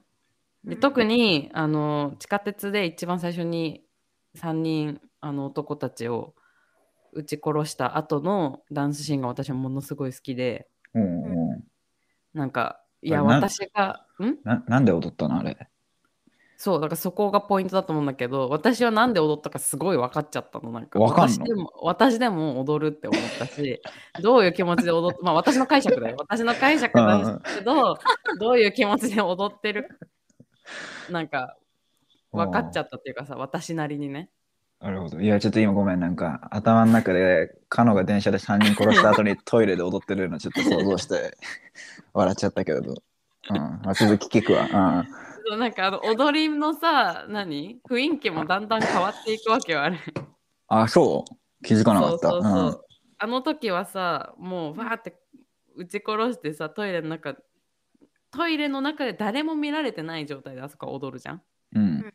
一人だけの空間でもうあれは完全にもう快感の舞だと私は思ってて、うーん。なんかいろいろいろんなものがこう彼の中にさ溜まっていてこのまあ衝動的ではあるけどやってやったわけじゃんなるほど。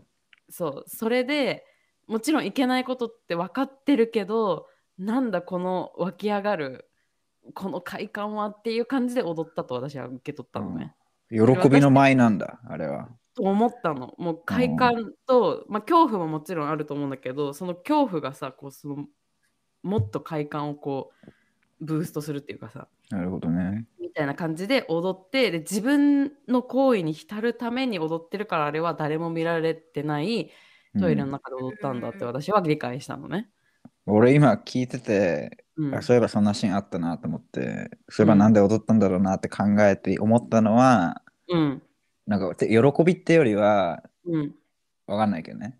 なんか、やべえやべえ、落ち着け、落ち着け、とりあえず、うん。踊って心を落ち着けるんだみたいな、うんそういう、うん。うんそういう感じかなって思ったけど、喜びに見えたわけね、彼女の方は。うん。そうなんかチャーリーが言ってる意味もわかるし、うん。その可能性も全然あると思うけど、そうだね。でもわかうん。る、すごいわかる。うん。うん。あちゃん？マリコはチャーリーの方にわかるってこと？いや、私、リアルタイムで見てたときはカノの方だと思った。あ、本当？珍しいね、こんなのがマあリコと一の致するそこに正直共感は全く私はなくて、だろうなっていう予想、喜びだろうなっていう視点うんうんうん、うんだったかな？うんなるほどね。そうそううんでも、チャーリーの言ってることもわかる。そうそう、チャーリーの言ってることもすごいわかるし、大抵の人は多分そう思うんじゃないかな。俺もそんな気がすんな。ううんん。そう。で、でもその後階段で踊るときはもう完全にもう解放の舞だと思ってて、私は。うんあれはもうね、ヒャッホもうーみたいな感じだよね。そうそう、開き直ってさ、だから人にワンチャン見られてもうんいいところで踊るじゃん。う。うんんそんなに、まあ最終的にあの刑事が追っかけてはくるけど、うんかけてくるけど、まあ見られてはないけど、でも人にいつ見られてもおかしくないところで踊るっていうところで、彼のなんか内側の何かがこう変わったんだなっていう私の解釈があって、で最最後じゃない、えっと、3番目のさあの車の上で踊ったのはもう勝利の舞だと私は思ったのね。うん。うんそうもう完全にさ何？民衆をこう先導する存在になってやっと自分という存在をこう認識してもらえてでしかもこんだけこう世間を騒がすことができたというその勝利の舞だと思ったの。はいででも最後の最後のあの精神病院みたいなとこから逃げ出すであろう時にちょっと踊ったのはなんかもっとこうそれこそピエロみたいに踊るんだよね。あ漢字も違うんだ、その踊りの漢字も。そうそうそう。で、なんかちょっとうん茶化してるっていうかさ、あの、局員、局員っていうか、そのスタッフの人たち、うん。やばい、逃げたぞーって言って追いかけてくる人たちをこう、ちょっとこう、茶化す感じで、ピエロみたいな感じで踊るんだけど、うん。それがあれ、どういう感情の舞なんだろうと思って、その、今までのはちゃんとこう、辻褄が合うっていうか、こう、流れがあって、だんだん彼の踊りが変わっていくっていう風に認識したんだけど、あれだけちょっと違ったし、なんか何の舞だか私はちょっと分かんなくて、だからみんなにどうだと思って聞こうと思ったんだけど、さっきの考察をしたら、うん。まあ、確かに全然違う舞でもおかしくないなって、思っちゃったっていう話なんだけど、なるほどね。あそこだけ現実っていう説ね。そうそうそうそう 他は全部作り話ですよと。そうそうそうそう。だから全然世界線が違うから、まあ、あそこだけ私が理解できなくてもまあ納得かって思っちゃったんだけど。うんちなみにマリコが見たインタビューではなそう。何言ってた？それが気になる。ね。うんとあの踊りは自分で作ったんですか？それとも指導が入ってたんですかってういう、ーん。なんか番組のインタビューで、うん。あのもちろん指導するなんかフィルモグラフィーみたいな先生はいたんだけど、うん。いたし振り付けもベースは決まってたんだけどある程度初めてなんか初めて僕が映画のスコアからあの、えうんフィルムミュージックから影響を受けて初めてこうアドリブでやったダンスが今回の作品でしたみたいに言ってるインタビューでうん。うーん彼のなんかなんていうの？その中から出てきた動きだったらしい。なるほどね。だじゃあオリジナルなんだ、完全に。っていうふうに聞こえた。そう、うん。うん。いうんうんうんや、なんか俺最初俺さ、あの、あれなんだっけ、ま、マーレイだっけ？マレーうんマだっけ？レー？うん。そう、なんかあいつのなんか真似してるのかなと思ったんだけど、別にそういうわけじゃないんだね。いやなんかさ、初めてマレーのテレビで見るときさ、マレーがさ、なんうん。かクルリンパみたいな感じで出てくるじゃん。えー、そうだったっけ？なんかうんテレビの前で真似してる時そうそうのシーンあれ、うんま、実際に真似してたっけ？そもそもアーサーが。真似してたっていうか、こかんこかんコピーできてたもん。多分練習しまくってたのかなみたいな。いや、なんかだからそれのなんか真似ダンスなのかなってちょっと思ったんだけど。なるほど。ダンスなんかしてたっけ？いや、なんかダンスってほどじゃない。本当になんかちょっと一瞬、その登場でこう登場の仕方でしょ？そうミュージックに合わせうんうんうて、くるって回ってポンみたいななんかうんうんうんうんアイス、ロバート・デ・ニーロがやってたんだけど、なんかそれの真似みたいなダンスかなと思ったけど、なんか違いそうだね。でも影響は受けてるかもしれないけどね。まあ、かアー。サーという人物が。うん。うんうん、そうだね。影響は受けてるだろうね。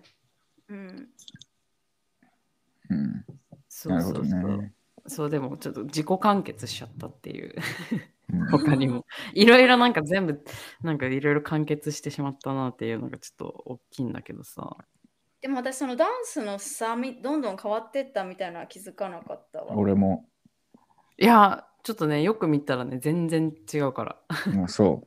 そうなんだその全部一緒だと思ってたわ。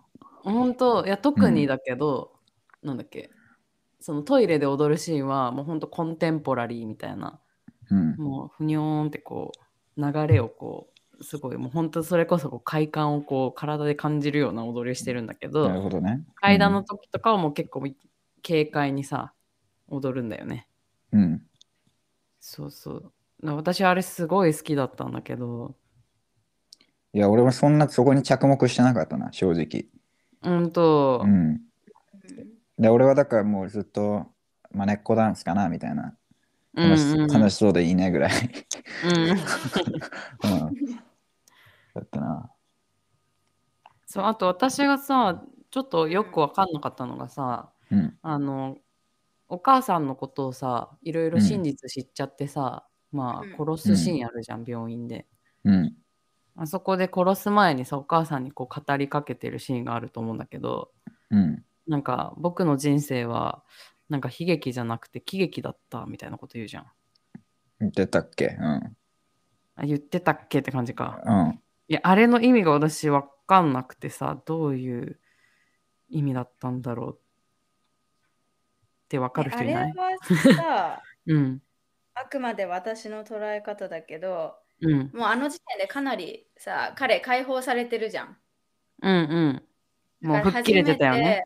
そう、初めて、なんかそのお母さんと話してるところで、なんか僕のことハッピーなんてよ呼んで、うん。勝手になんか笑いはいいみたいな感じで言われてたけど、ハッピーなんかもう、うん。ハッピーなモーメントなんて一度もなかったみたいなのも一緒に言ってたじゃん。うん言ってた。で、そういう流れになって、でも自分を3人殺したのをきっかけにだいぶ自分がうん。解放されちゃって、うん。いや、ま待てよ、俺の人生まだまだこれからじゃんっていう、なんか、吹っ切れの表れなのかなっていう捉え方をしてあー。なるほど。その気づくまでは悲劇だったけど今もう解放されてからはこっから俺の喜劇の始まりだみたいなことか。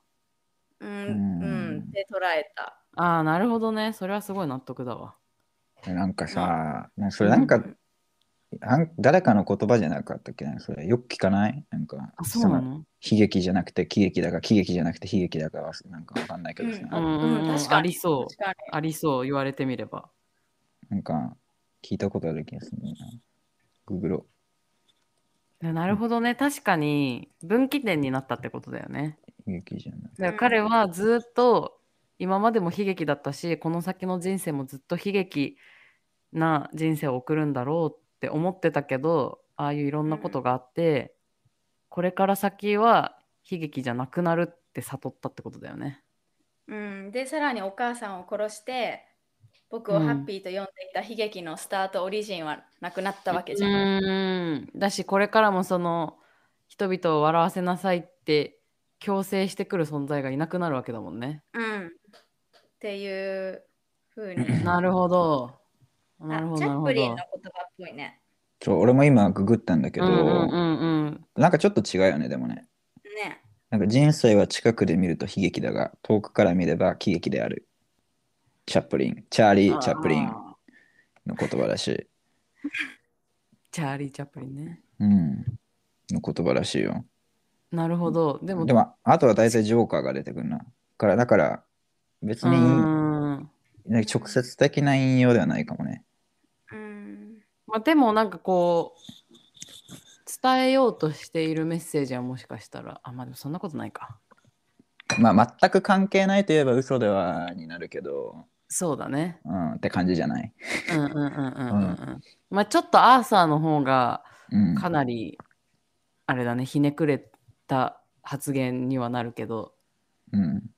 でチャーリー・チャップリンの方はあれだよね、そのあのーなんていうのそのなんかすごい辛いこととかその状況に置かれてる時はまあ悲劇だなとかすごい嫌だなってどん底だなって感じるけど人生長いから長い人生でトータルで見れば、その悲劇だった時もまあちっぽけな一部なわけだし総括したら喜劇っていう話でしょチャッあプリンのそういうことなんだ。あそういうことでしょ。えなんかよよく言われない？これって。わかんないわかんない。俺全然知らない、この言葉。あ嘘。うん。多分そういうことなんじゃないかと私は思うけど。うん。まあだからちょっとアーサーのとは違うけど。まあでも人生をこう俯瞰するときによく使う比喩なのかもね。悲劇と喜劇っていうのは、うん。こう表裏一体ですよみたいなね。全然違うんうの見つけちゃった。何？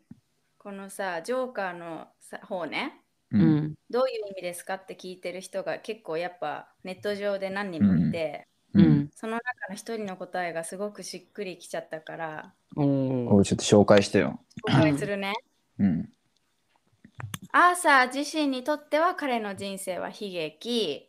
うんでも他人からアーサーの人生を見てると喜劇っていうのがポイント。おーらしくて笑いというのはそもそもいじめる人、いじる人、いじられる人、いじめられる人がいないと成り立ちません。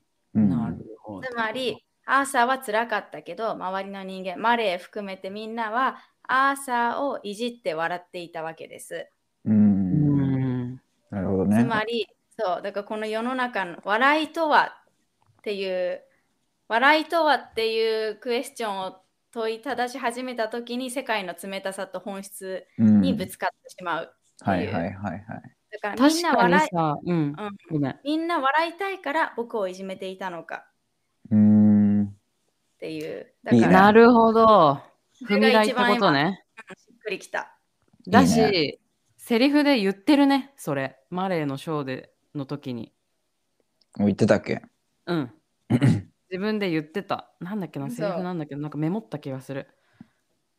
でもなんか、まあ、ピエロってね、そういうもんだもんね、もともとね。まあ。ね確かに。ピエロがずっこけて観客が笑うみたいなね。う。んうんうんうんうんうん。マレーのショーの時になんかその笑いそれがおかしい笑えることかどうかっていうのもそうん。なんかみんなが勝手に決めてるんでしょ？そのなんか主観の話をしてる時にっていう発言ねしてたわ。言ってたかもね。うんだから確かに それかもしれないねいや、これはいいね。うん、いいねって感じ。うん。いいね、わかる。いいね。うん考えつきもしなかったけど。あそうメモ出てきた笑えるか笑えないかも主観で決めればいい皮肉だねって言ってるうん、あの、ノックノックのジョークの後ね。そうそうそうそうそうそうそうなるほどね。そういうメッセージか。なんか切ない虚しいけど、はーって感じそうだね。はーって感じだね。そうこの映画見て一番最初に思ったのがなんかアーサーはまあアーサーは置いといてなんか映画に出てくる人物全員自分のことしか考えてねえなっていうのが私の第一印象だったのね。なるほどね。うん。全員が全員。うんっていう確のも、かにね。そのマレー・フランクリンも自分が笑いを取るためにそのアーサーのことをさネタにしてそれこそいじいじったわけじゃん。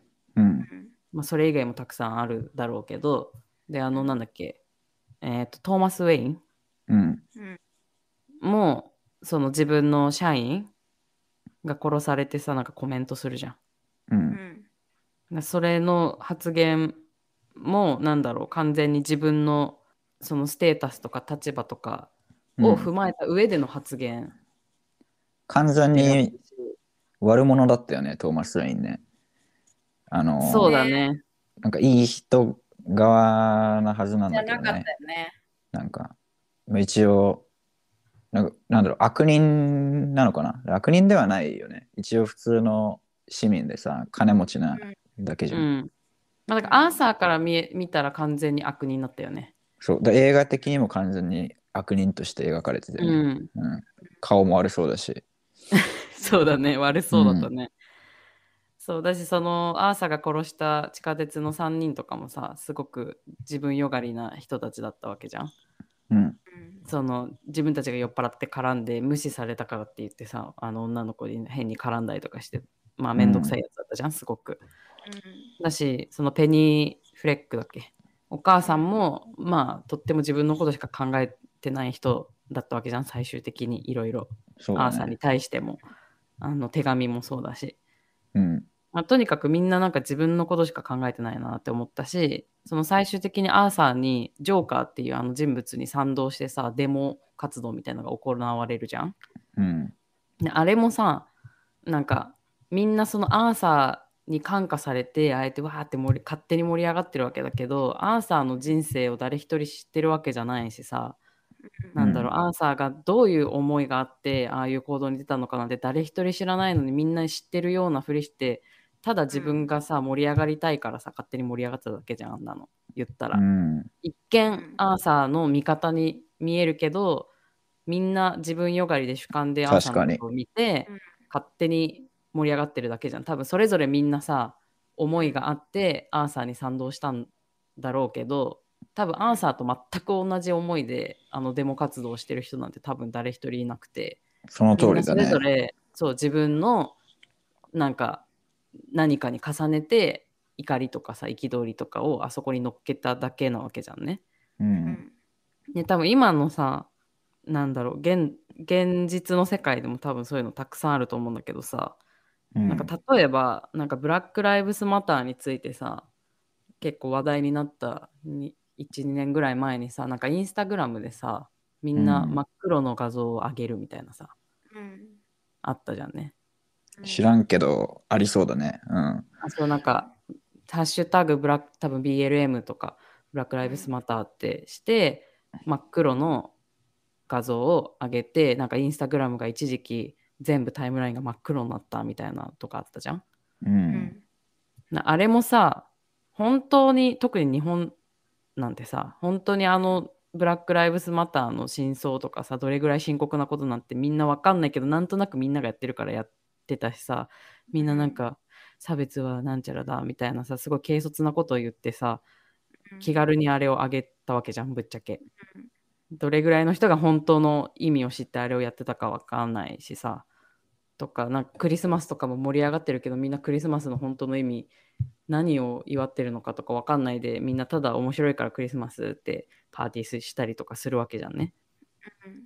っていうのも、まあ、全部含めてまあいろいろ意見はあると思うけど、まあ、とにかくみんなが自分のことしか考えてないっていうのがまあここの映画のミソだったなと私は一番最初に思ってはあはあはあ。そう確かにまあ自分も含めね共通点ありますね。その登場人物の中に。うん。そうそうそうそうまあ、そう逆に言えばだからこそ現実世界そのままじゃない？そうそうそうそうそう、うんまあ、だからこそ、まあ、でアーサー自身もまあ主観じゃんそうやっんて自分の目線で社会をこうすさんだ目でずっと見てたわけだよね自分がこうそういうじょいろんな大変な状況にあるっていうのを理由にう。うんんそうだからまあものすごいそこも皮肉だなとか思いながら見てたんだけどさうん確かに、それはテーマっぽいね。なんか、この映画でやろうとしてる。うんこれはもう偶然じゃないだろうね。そんだけ共通点があって、同じ描き方してたら。問題提起として、まあそういうふうにしてるんでしょう。この映画的にも。うん、そうそうそうそうまあそこが私はすごい好きなんだけどさすごい風刺として考えさせられるなっていう、言われて気づいたって感じだな、俺は。あ本当確かうん。に確かに主観って言葉もいっぱい出てきてたしね。そうそう、んすごいアーサーが言うよねしきりにうん。てかさ、うん。うん。話変えていい？もちろん。俺これメモってたんだけどさ、うん。あのー結局さ、アーサーはトーマス・ウェインと血つながってないってことなの？あそう私もそれ聞きたかった。これ、微妙なとこじゃない？なんか。ちょそうそうそうそうそう。とこだけど、つながっててほしくないけどなとか思いつつ。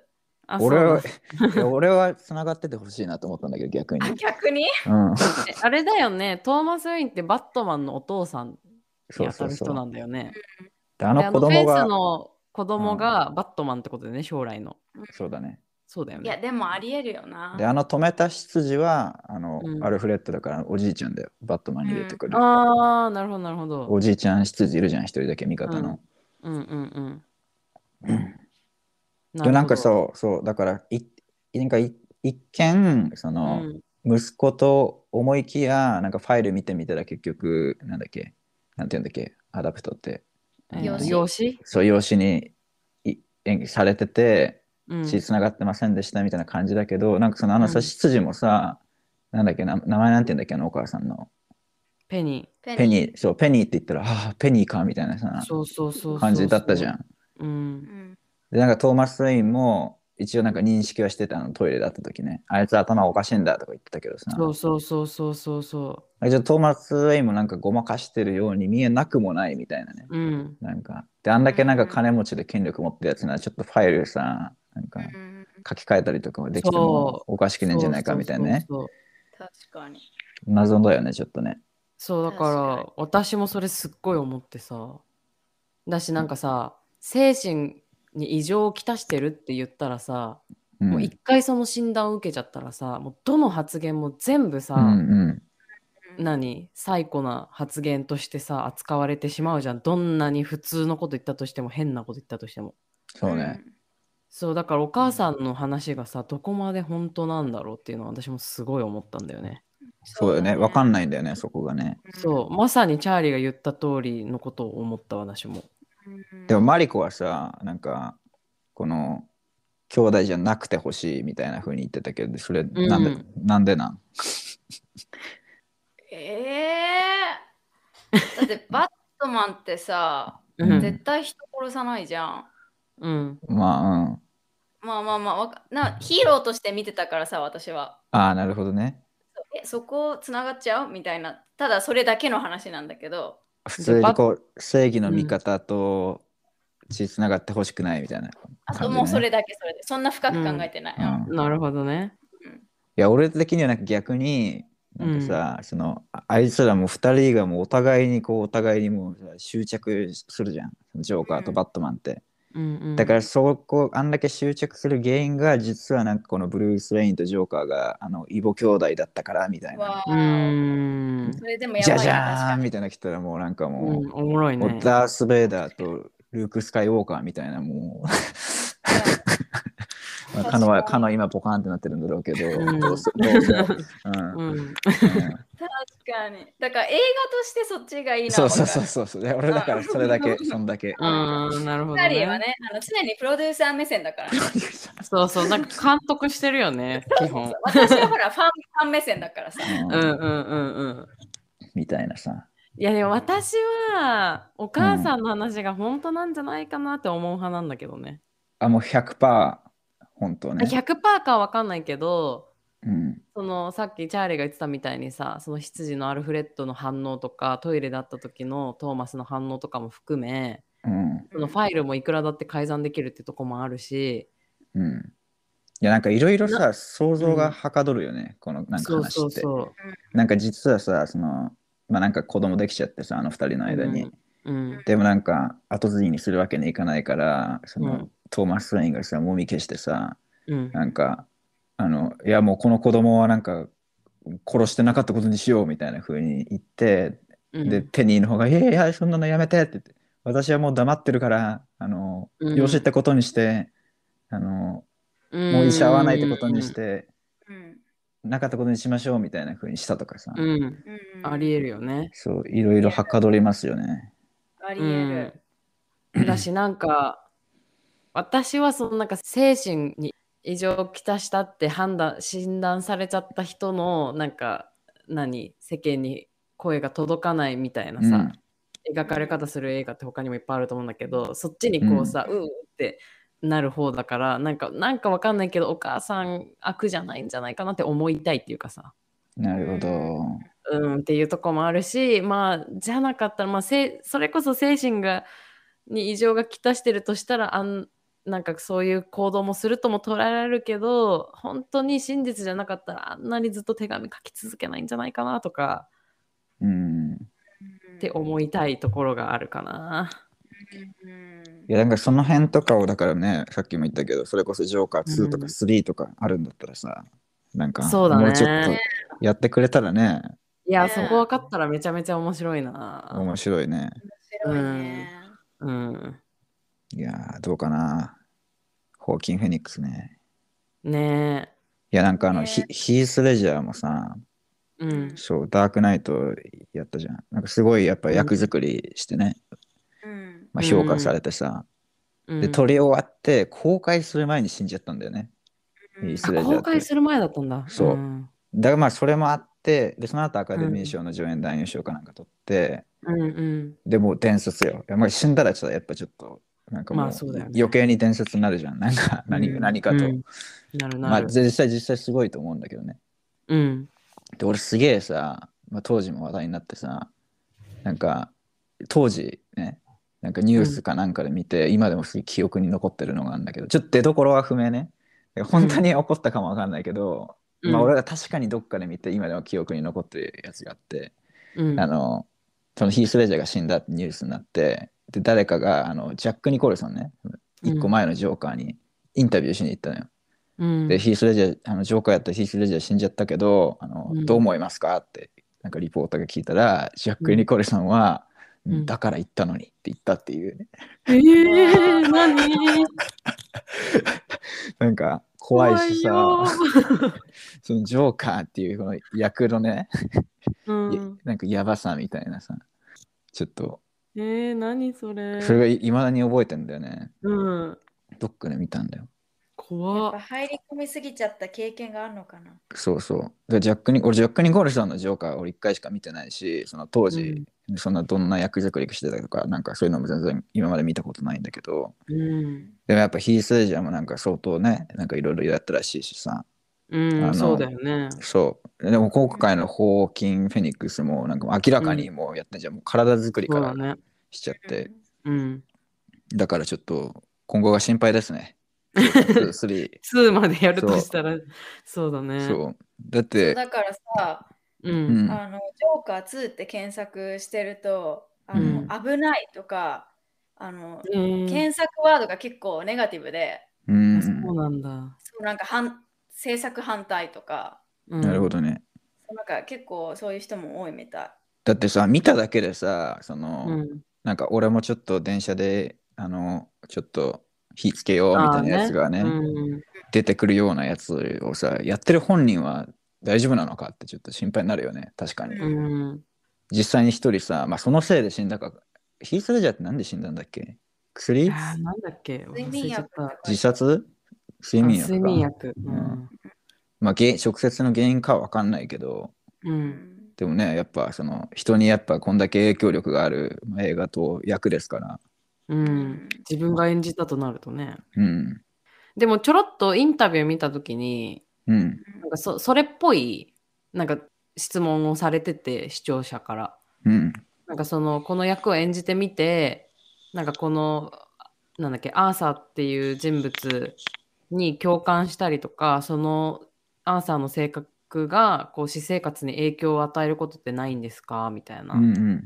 質問されててなんか彼はなんか別にこの役に限らずなんかその自分が演じる役になんかそこまで好きになったりとか愛着を沸かせたりする必要がそもそもないと思ってて、なるほどね。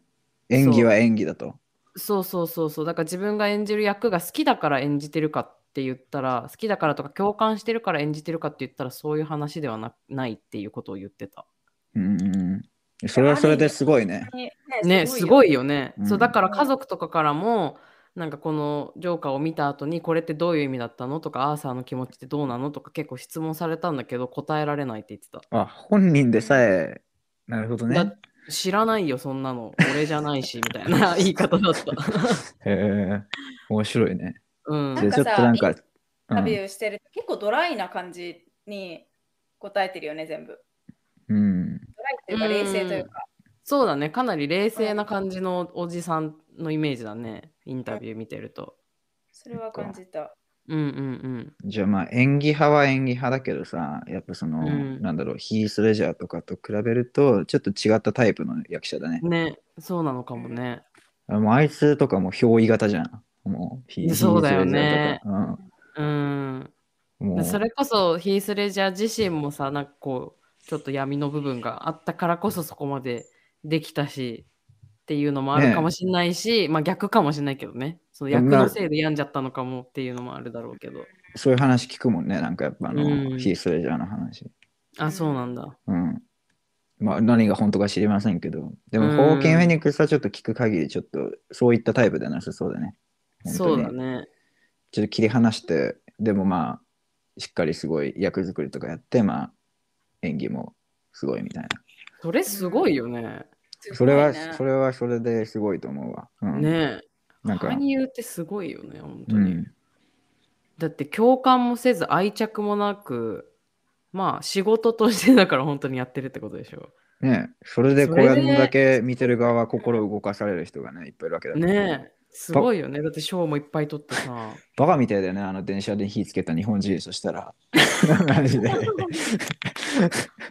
それこそ本当にうん私と一緒じゃん。手のひらで転がされてるよ。ジョーカーという映画の。そう、本人は何も考えてないでしょ、だって。まあ、うん何も考えてないっつってあれだけどさ、本当だよね。ちょっとそこも含めてね、お笑いみたいな、コメディみたいな、うんうんうん。多面的な撮り方ができる作品ですね。まあ、でもだから彼が演じるのはいいことかもね。ちゃんと切り離して。うん。なんか全然期待しなかったけど、ジョーカー2がなんかものすごく楽しみになってきた。いろんな意味でね。ねうん なってきちゃった。日本で公開されるなんてもういつよっていうぐらい先だよね、多分ね。うん今から撮るんでしょ、だって。まだ撮り始めてないんだもんね。うんね3年はかかるじゃん。早くてもそうだよな。そうだよね。まあ、気長に待ちましょうか。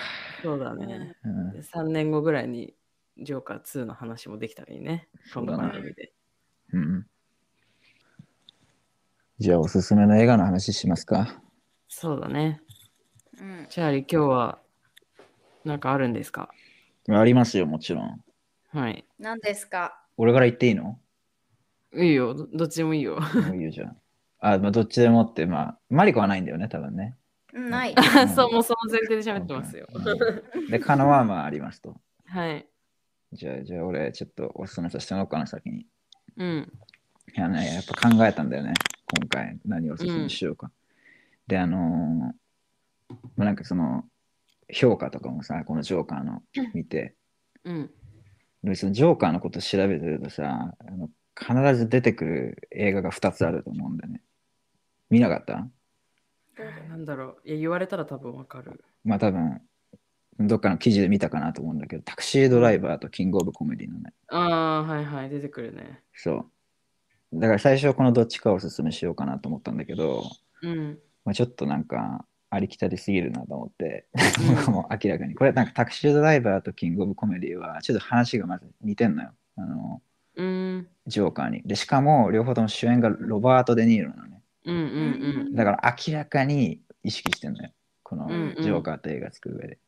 うん。なるほど。えちなみに彼女が紹介しようとしてるのはこの2つじゃないよね。じゃない。あ、よかったよかった。うん。でタクシードライバーもなんかちょっとなんか眠れなくて頭がおかしくなったタクシードライバーが、まあ、最後にちょっとやらかして、なんか悪いやつぶっ殺して、でなんか周り世間からちょっとヒーローみたいに林立てられるみたいな話、うんうん。うん。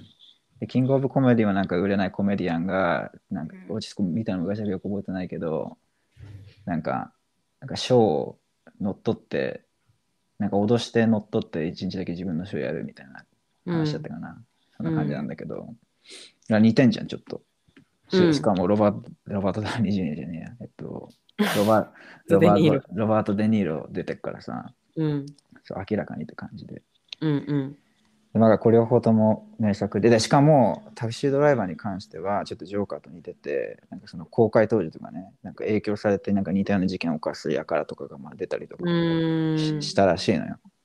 だからちょっと共通点も多くて強く影響を受けてる作品なんだけどうん。ここで俺はあえてこの2つではなくえっと、別の映画を紹介しようと思う、でなんかさこのジョーカーみたいな映画ってちょっと多いのよなんかうん。なんかこうよ抑圧されたさ社会的弱者がなんかなんか切れちゃってなんか悪いことやらかすみたいなね。うんうんうんいっぱいあってでその中でまあどれにしようかなって考えたんだけど俺は中でもあえて一番過激だと思うナチュラルボーンキラ知らーない。これを進めようと思うこれね、うんややばい映画なんだよね結構あのねなんか俺も、まあ、あらすじをスキンヘッドのそうそうそうそうあ私とチャーリーと同い年じゃないですか。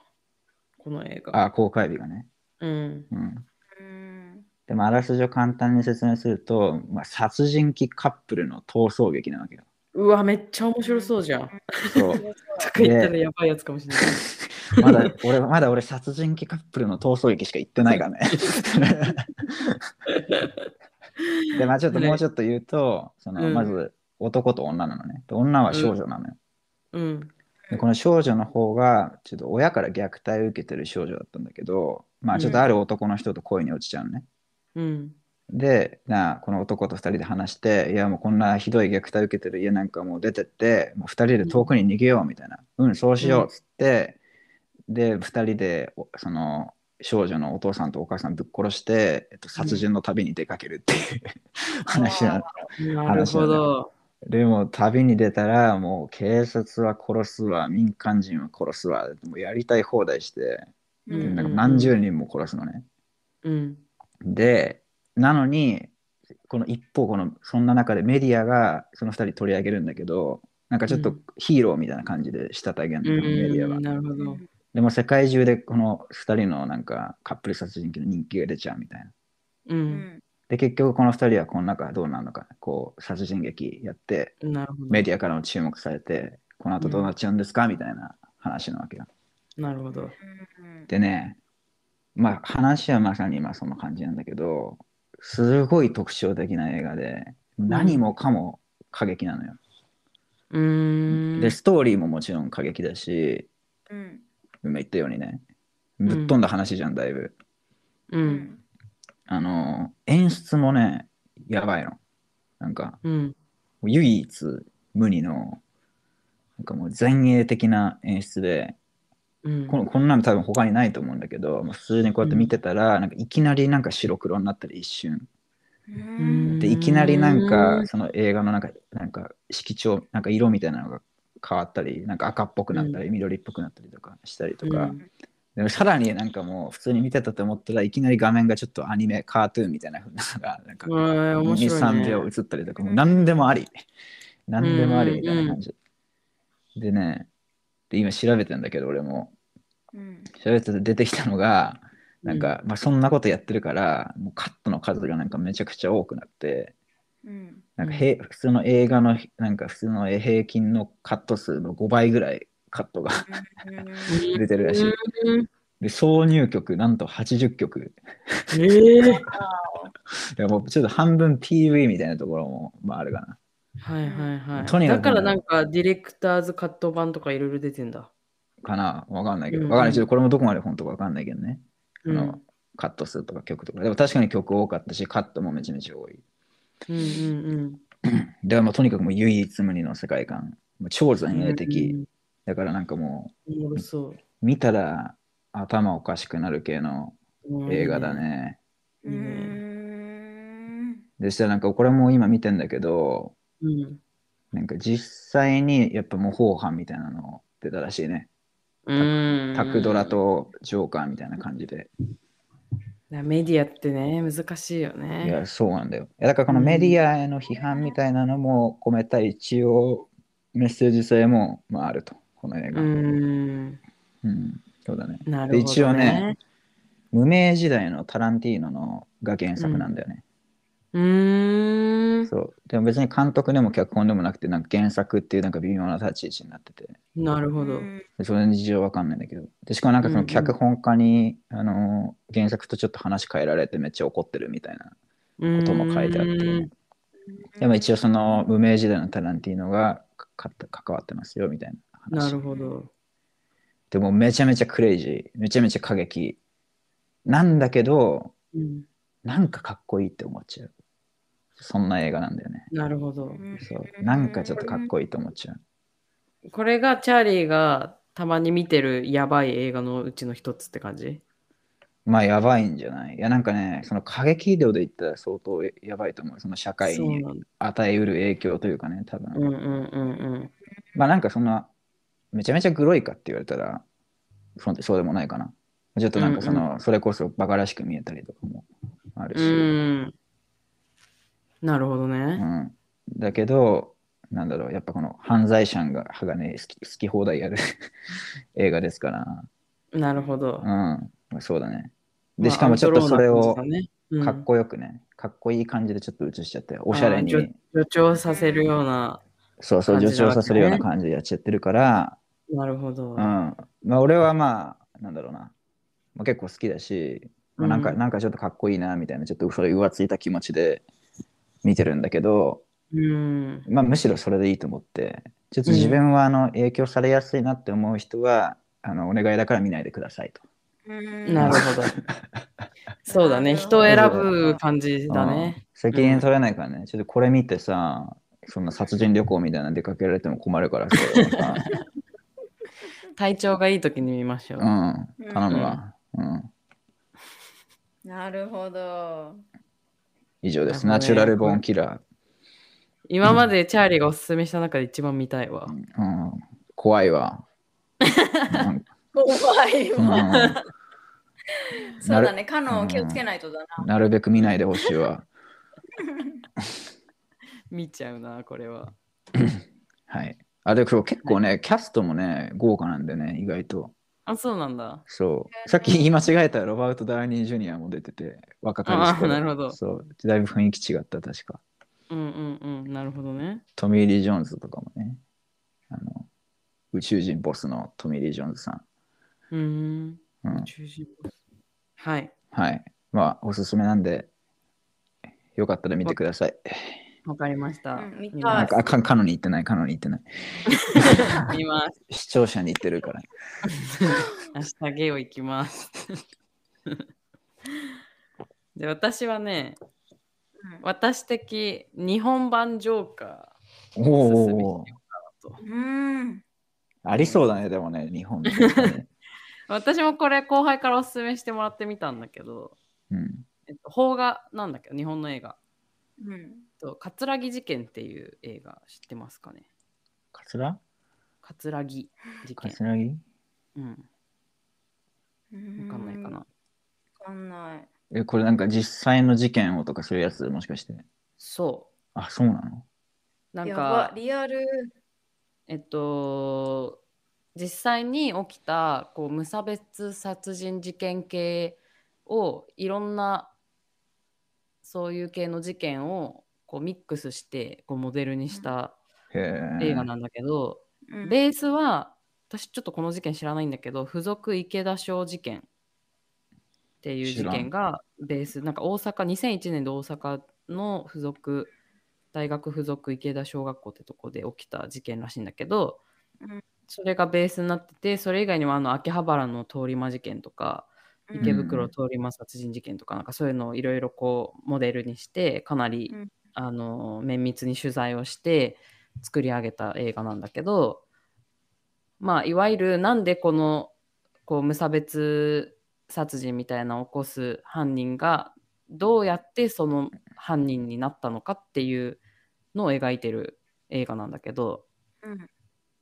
そう一つの 家族の映画で、まあ、その家族のうちの、まあ、息子さんが最終的なその無差別殺人のあの犯人になるっていうお話なんだけどまあいろいろ家族がまあ家庭が崩壊してるんだよね。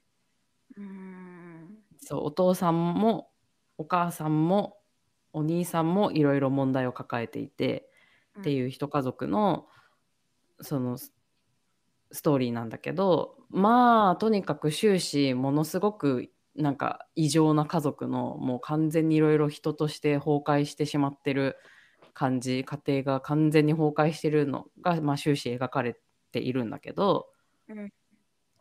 まあそこの異常性っていうのもすごく、まあ、リアルだしまあこういう家庭もまあそりゃあるだろうって思うようなすごくリアルな描き方をされてるのがまず一つこう考えさせられるところっていうのもあるし、まあなぜそういう末路に至るのかっていうのもまあこれを見たらすごくこうよく分かってしまうというか。うん。なんかこう犯罪心理学的なところだと思うん。だけど、うん、なんか、うんなるほどっていう、なんかこう、ただただ、なんか残虐の事件として、なんか怖いわねって言っては終われないよなって思わせるようなストーリーで、で、もう一つ、こう、なんだ、ネックになってくるのが、あの、獄中結婚なんだけど、獄中結婚？うんそうっていうのが、まあ、実際にあるらしいんだけどなんか一人その家族に関わってくる女の人が出てくるのねこのストーリーの中で。でその人は全くその家族と関係ないんだけどこのその息子さんが犯人になってまあそういう無差別殺人をして、まあ、刑務所に入るじゃんね。うん。で刑務所に入ったところにその息子さんと獄中結婚をしたいって申し出る女の人が現れるのね。でなんでかっていうとまあそのその女の人は死刑制度っていうのに反対してる女の人なんだよね。うん。でか、まあ、活動家みたいな感じなんだけど、まあ、彼女し自身のバックグラウンドはあんま描かれないんだけどあんまっていうかほほぼ描かれないんだけど、まあ、彼女もきっとなんかいろんな思いがあってそういう活動をしてるんだけど、まあ、彼女の主張としてはそういう無差別殺人みたいなことをする人はみんなもともとはあの悪い人じゃない。だけどいろんな事情があってなんか愛が足りなくってこういうふうに至ってしまうんだ。っていうのが彼女のし主張で。だから そうでだからその愛がもうちょっとちゃんとあのあればこういうことに至らないっていうのが彼彼女のモットーでやってるからその獄中結婚をして彼っていう人間を知ってその全然関係ないけどね全然知らない他人赤の他人なんだけどその犯人の彼と結婚して彼に愛を愛を与えてあげればそういう人間がどんどん減っていくっていう風に考えてて彼女は。うん。そうでまあだから実際にそういうことを言って獄中結婚するって人が本当にいるんだって。へえ、そうなんだ。そうで実際にこの事件モデルになった事件でも獄中結婚をしを申し出て実際にしてる人とかもいてなんかそうするそうすることによって多分死刑制度っていうものに妻として多分申し立てもできるんだよね。なるほど。うん、なんかその死刑っていうものが正義か否かっていうところもこの映画のテーマになっていてう。うんんそうまあそれってすごく難しい問題じゃんねうん正直。だそうね。そう人がなんていうのその人を殺すっていうことに対してさ正しいか正しくないかって判断すること自体がもうそもそもなんかこう大きな問題じゃんうん。そもそもがね。だからそれすごい難しい問題だけどまあその映画の中では、まあ、果たしてそれを主張することさえもどうなのっていうところもこう描いてるっていうかうん。すごいその複雑な崩壊してしまった家族とその犯人の心理とその全然関係ないけどその自分の主張主観をこう押し押し付けてくるというか彼女はそのつもりはないけどそういう女性がその家族に入ってくる。無断でこう土足で入ってくるような状態を描いた映画で、まあ、これもとっても考えさせられるしジョーカーみたいにこう正義とは何かみたいなところもすごく重なるしそのジョーカーになるまでみたいなところも描き方も一緒だし、まあ、日本版っていうことで実際に日本で起きた事件もモデルにされてるから、まあ、すごくこうなんだろう身近に考えさせられる映画だなと思って、まあ、すごい社会派映画だけど社会派だね、だいぶね。うんテーマが多いよね、だいぶ。そうだねテーマかなり多いし重いんだけどまあ日本人として見といて損はないかなという映画かなと私は思っておすすめをします。ううんうんん、え見るの辛そあ、でもね、この私はあんまりグーってなんなかった。逆に、うん。なんか、まあなんていうの？違う、多分、なんだろう、すごい、まあちょっと異常な感じで、かなり、かなりっていうか、ちょっと誇張した感じで描かれてたりとかもするから、いろんなその事件がモデルがミックスされたりもするからさ、ある意味、良くも悪くもちょっと非現実的に見れるかな。なるほどね。かなりこう、俯瞰して見れる感じ。うん。そうそうそう。変にこう感情移入しすぎずに見れるから、ジョーカーの方がよっぽど重いかもっていう感あ、じかな。そ私はね。う。うん。うん。いやでもカノ変だからわかんないよ。そうなんだよなそうだね当てにならないからな。そうだね そこの感覚は絶対わかんない。うんそうだね。これもうすでに見てる人がいたら事前に教えてほしい。可能、可能以外。そうだね。可能以外。そうだね。私以外の人の意見聞いてほしいけど。まあ、ハッピーな映画ではない。うん、まあ、それはそうだろうな。もちろん。うん。そう、はいまあでも考えるのはまあ無駄にならないかなという映画です。うん。うん、葛城事件ね。葛城事件。漢字難しいね。ねあ、そう？うん。まあでもそのままっちゃそのままだけど。そうなの？まあいいや。うん まあこのさ、その死刑反対って言ってる役が田中玲奈なんだけど、うん。うん。田中玲奈のね、演技が結構良かったんだよね、私的には。うんあれ？こいつモームスだよね。え、違うよ。違う。え？違うの？確かにモームスにも田中玲奈っていたね。え、いるの？いる。やけどそ。の田中玲奈じゃない。あれ？女優？待って、女優さん田中玲奈だよね。ちょっと待って。うん、田中玲奈出てる。そうだよね。田中玲奈です。うん。でも彼女はモームスじゃないな。もえモームスも田中玲奈なの？漢字とか違うけど、田中いや、田中玲奈っているよね、モームスで。そうなんだ。あの、ちょっと釣り目の女の子でしょ？わかんない。あれ？わかんいや、ない。うん。顔はわかんないけど、本当だ。いたわ。モーニングういるいうん。いるいる。もっとモームスファンとして覚えてますよ。32歳。あ、もう32になるの、あの子。うん。って書いてある。そうなんだ。まあ、まあ、そんな別人、感じです。別人なのね。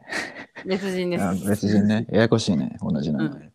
いや、でも女優で田中玲奈って言ったらこの人でしょ。これわかんないんだよね。あ本当全然。う。うんん。普通の人より見てないぐらい見てないかもしれない。そう邦画もいいいいですよ。日本の映画はまたちょっと違うね、雰囲気があって。なんか日本の恋愛映画とかすごい好きじゃないけど、こういう社会映画は,、映画はすごい面白いよ。チャーリーって邦画見るの？全然見ないね。あうん。洋画かぶれだからさ。昔からうん今も。でもそういう人多分多いよね。映画好きであんまり邦画見ないっていう人多う分。ん。いるんじゃない？結構。映画ね、多い人多いと思うけど、いや、日本映画もいっぱいおすすめしたいの私いっぱいあるんだけど、まあね、いつか見たいなとは思ってるけどね。あ。うん。ちょっと忙しいんだな。洋画いっぱい出るからさ、次から次。に。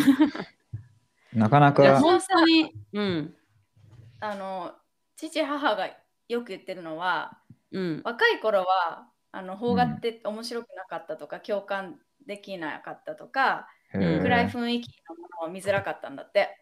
うん、うん。でもそうなんだ。年を重ねれば重ねるほど邦画が面白くなってきたらしくて、へえ、そうなんだ。こかのういうね、ババア説ってことそれ。違うよ。